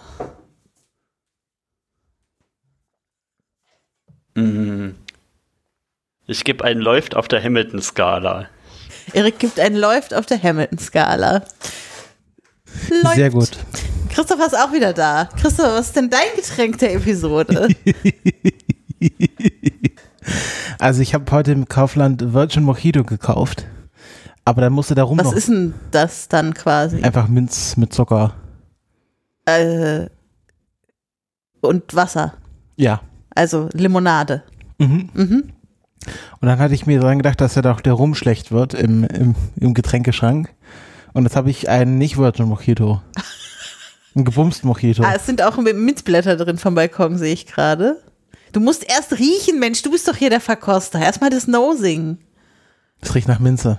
Ah, sehr gut. Willst du mal probieren? Nö, du ist dein Getränk der Woche. Bist, Okay. Ja, jetzt nimm einen Schluck. Ich habe doch gerade einen Schluck genommen. Jetzt- ah, Das hat doch niemand gesehen. Ich dachte, du machst Ach so. das jetzt nochmal, weil. Okay, Das hat auch niemand gehört. es riecht nach Minze. Die, die, die, die, die. Bling. Hat das jetzt jeder gehört? Und Schmeckt auch nach Minze. Äh, eher auf dem süßen, auf dem sauren Spektrum, eher so pfefferminzig oder nanaminzig. Es ist, schmeckt nach der Minze, die wir im Garten haben. Ja, das ist nämlich eine Mojito-Minze, muss man dazu wissen. Ich war beim, als ich die Minzpflanze gekauft habe, in einem äh, Staudengeschäft. äh, Mhm. in der Stauderei sozusagen. Äh, sozusagen in der Stauderei. Und die hatten mindestens 20 Sorten Minze. Ich war dezent überfordert mit meinen marginalen Gartenkenntnissen und habe mich einfach mal für die fancy Mojito-Minze entschieden. Ja, schmeckt nach Mo Mojito, die Mojito-Minze. Sehr gut. Skala und Punkte? Das ist kein Energy-Drink. Egal, dann gibt es eine andere Skala. Nee, das ist nur bei Energy-Drinks. Okay, bei Christopher gibt es keine Punkte. Schade, sage ich dazu nur. Ja. Apropos rum, ich hatte ja, in Hamburg hatte ich ja auch noch den, den Tobi Bayer getroffen. Am Montag dann.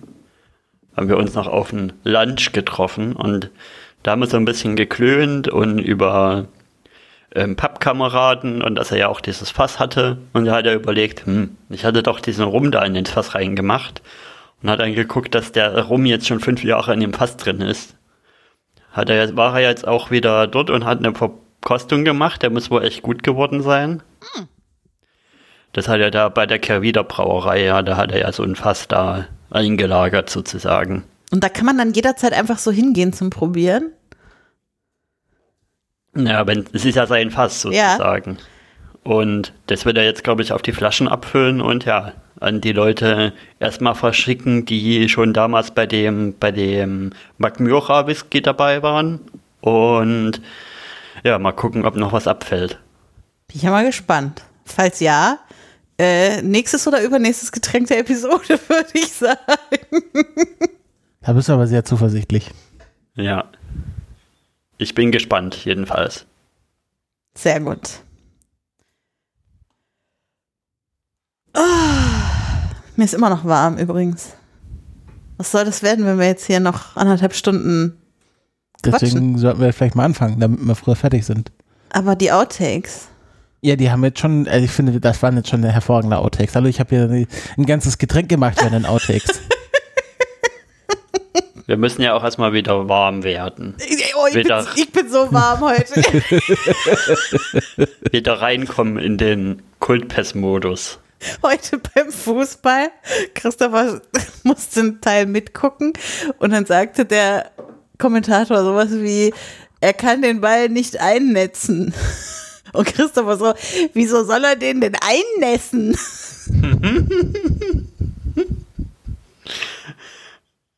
der eingenässte Ball. Wir müssen noch ein bisschen über, über euer WM-Schau-Erfahrung reden. Und wie Christopher Fußballs Mimikrie da so am Start war. Ja, Christopher, wir, es ist, läuft ja quasi während wir hier aufnehmen noch die Frauen-WM Äh, dieses während Jahr. wir hier aufnehmen, nicht. Naja, sie, sie läuft noch im Sinne von, sie ist noch nicht beendet. Das Okay. Turnier ist noch, hat noch Laufzeit. Ja, okay. Also morgen ist das Finale. das war jetzt sehr viele Worte, um was zu sagen. Wie viel hast du so gesehen? Ja, also von den Spielen so ein paar. Vom Rest sehr viel. Auf TikTok so, Ja, meinst du? ja. Nee, also ich, ich, ich habe, wir haben ja gemeint, also ich habe alle Spiele, alle, alle drei Spiele der Deutschen gesehen. Ähm, mit mäßiger Begeisterung. So im Schnitt. Und Die waren aber auch erst nur mäßig begeisternd. Bis Ja. auf das erste. Und äh, dann immer mal wieder, wenn wir so übers Mittagessen hinweg was geschaut haben oder ich mal rausgekommen bin aus dem Büro. Ähm, und jetzt schauen wir morgen in großer Runde das Finale. Zu viert, in großer Runde. Das ist für mich eine große Runde. Okay, ja. Free is a Party, Four is a große Party. Sehr Wer gut. kommt denn da? Äh, Tammy und Dörte. Also Ah. Tammy von Früff und Dörte, unsere Trauzeugin. und Und die Dörte. Trauzeugin. Und Dörte. und Dörte von Dörte zu Hause.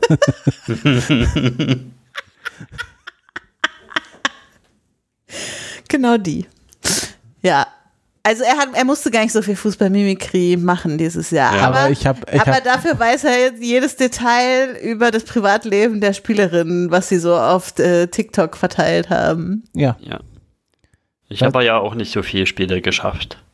Ich habe eigentlich der versucht, Woche ist immer Arbeit und das eine Wochenende davon waren wir ja auch noch in Hamburg Mhm. und ja, und auf dem Podstock. war ein bisschen schwierig, genau. Ja, deshalb, äh, bei mir lief es halt die ganze Zeit neben der Arbeit so. Also ich habe alles gesehen, was nicht um drei Uhr morgens lief. Mm, aber gesehen heißt halt auch nicht die komplette Zeit immer mit Ton und Blick auf das Ja. Bildschirm und so. Aber es war schon ein sehr schönes Turnier. Es hat mir großen Spaß gemacht. Mhm. Gerne wieder. Ja. Ja, Aber jetzt das Finale, um es mal mit, mit schönen Worten zu sagen, das Finale ist schon wieder ein Exercise in Ambiguitätstoleranz. Ne? Das Finale, äh, wir haben, wir versuchen schon einen Hashtag dafür zu etablieren.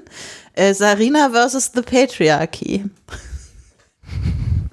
weil, weil Sarina Wiegmann war ja, glaube ich, im Viertelfinale schon die letzte Trainerin. Und äh, Ja. jetzt äh, ist, äh, tritt England ja gegen die Spanierin mit diesem schlimmen Trainer an. Ja. Und äh, deshalb sind die Sympathien sehr schnell verteilt, sag ich mal so. Dass der echt damit durchkommt, so viele Spieler zu verprellen mit seiner Art, die, die gesagt haben, nee, wir haben keinen Bock mehr, hier überhaupt anzutreten unter diesem Typen und dann trotzdem ins Finale zu kommen, ist, echt, ist, ist halt echt, also für die SpielerInnen ist es natürlich toll, aber Die machen das ja auch an nicht für sich ihn. ist es, Die, Beschissen. die, die, die ignorieren ihn ja komplett, Ja. Äh, auch sehr öffentlich äh, oder öffentlichkeitswirksam, klatschen ihn nicht ab, wenn er sie auswechselt und äh, jubeln nicht mit ihm und so. Aber wenn sie jetzt halt gewinnen, werden sie ihn auch nicht los. Das ist das Problem an der ganzen Geschichte. ja. Naja, deshalb wird. England morgen gewinnen. Habe ich ja schon immer gesagt. Hast du das? Bisher, die letzten WMs hat immer die Trainer, eine, eine Trainerin gewonnen. Ist das so? Ja, das habe ich mal irgendwo gehört. Hatten die USA vorher eine Trainerin? Also ich habe das auf jeden Fall gehört. Ich weiß nicht, ob es stimmt. Sie haben halt die letzten beiden Turniere gewonnen, aber es kann schon sein, dass sie vorher eine Trainerin hatten. Ich bin da nicht so historisch bewandert. US Women's Soccer Team. Gibt es da eine Trainerhistorie? Ich hätte jetzt noch Coach History dazu gegoogelt, aber Heißt das äh, in England auch Coach, äh, in den USA auch Coach, Head Coach? äh, was, äh, Ja, na klar. glaub schon. Coach Beard heißt ja nicht umsonst Coach Beard. Ja, Jill Podcast Ellis war bis Coach Beard ist 2019 ja Trainerin der Ah, US WNST. das wäre, ja. Women's National Team. Ja. WNT. Es wäre auch sehr schnell, ich habe einfach Trainerin Fußball USA gegoogelt. Das hat gut geklappt, da ist sie auch gleich gekommen. Ja, aber hättest du jetzt gewusst, ob sie äh, bis 2019 Trainerin gewesen wäre? Ja, 2012 bis 2019 ist hier mein erster Eintrag. Muss ich nicht mal weitergehen von Google. Ich würde sagen, das Google, die heutige Google-Wettkampf habe ich gewonnen. Das ist auch kein Wettkampf. Ja, das sagst du jetzt, weil du nicht gewonnen hast. Ja, und es stimmt. Ah, Leute. So, ich hier meine Arme rutschen schon. Ich glaube, wir müssen anfangen. Deine Gut. Arme rutschen. Ja, da, Deine die Maus- die Ledercouch Maus oder was, wo die Arme schon. runterrutschen. Nee, seine, wie heißt denn das? Armlehnen vom Schreibtischstuhl. Hier mein, mein Enterprise-Stuhl. Dein Enterprise-Stuhl? Nee, Achso, so- fühlst du dich wie auf dem Raumschiff? Ja, so piu, piu. Riker. Was? Warum Riker? Nee, erinnerst du dich nicht an die ähm, Crossover-Folge von Strange New Worlds, wo Bäumler auf diesen Sattel steigt Ja. und einfach Riker ruft? Ach so, ja, stimmt. Und dann äh, erzählen sie in den Behind the Scenes, dass er diese Szene komplett improvisiert hat. Und ähm, Jonathan Frakes meinte, als seine Frau das gesehen hätte, hätte sie laut losgelacht. weil er einfach nicht, weil er nicht sagt so, um, äh, I'm doing the Riker, sondern sagt einfach Riker.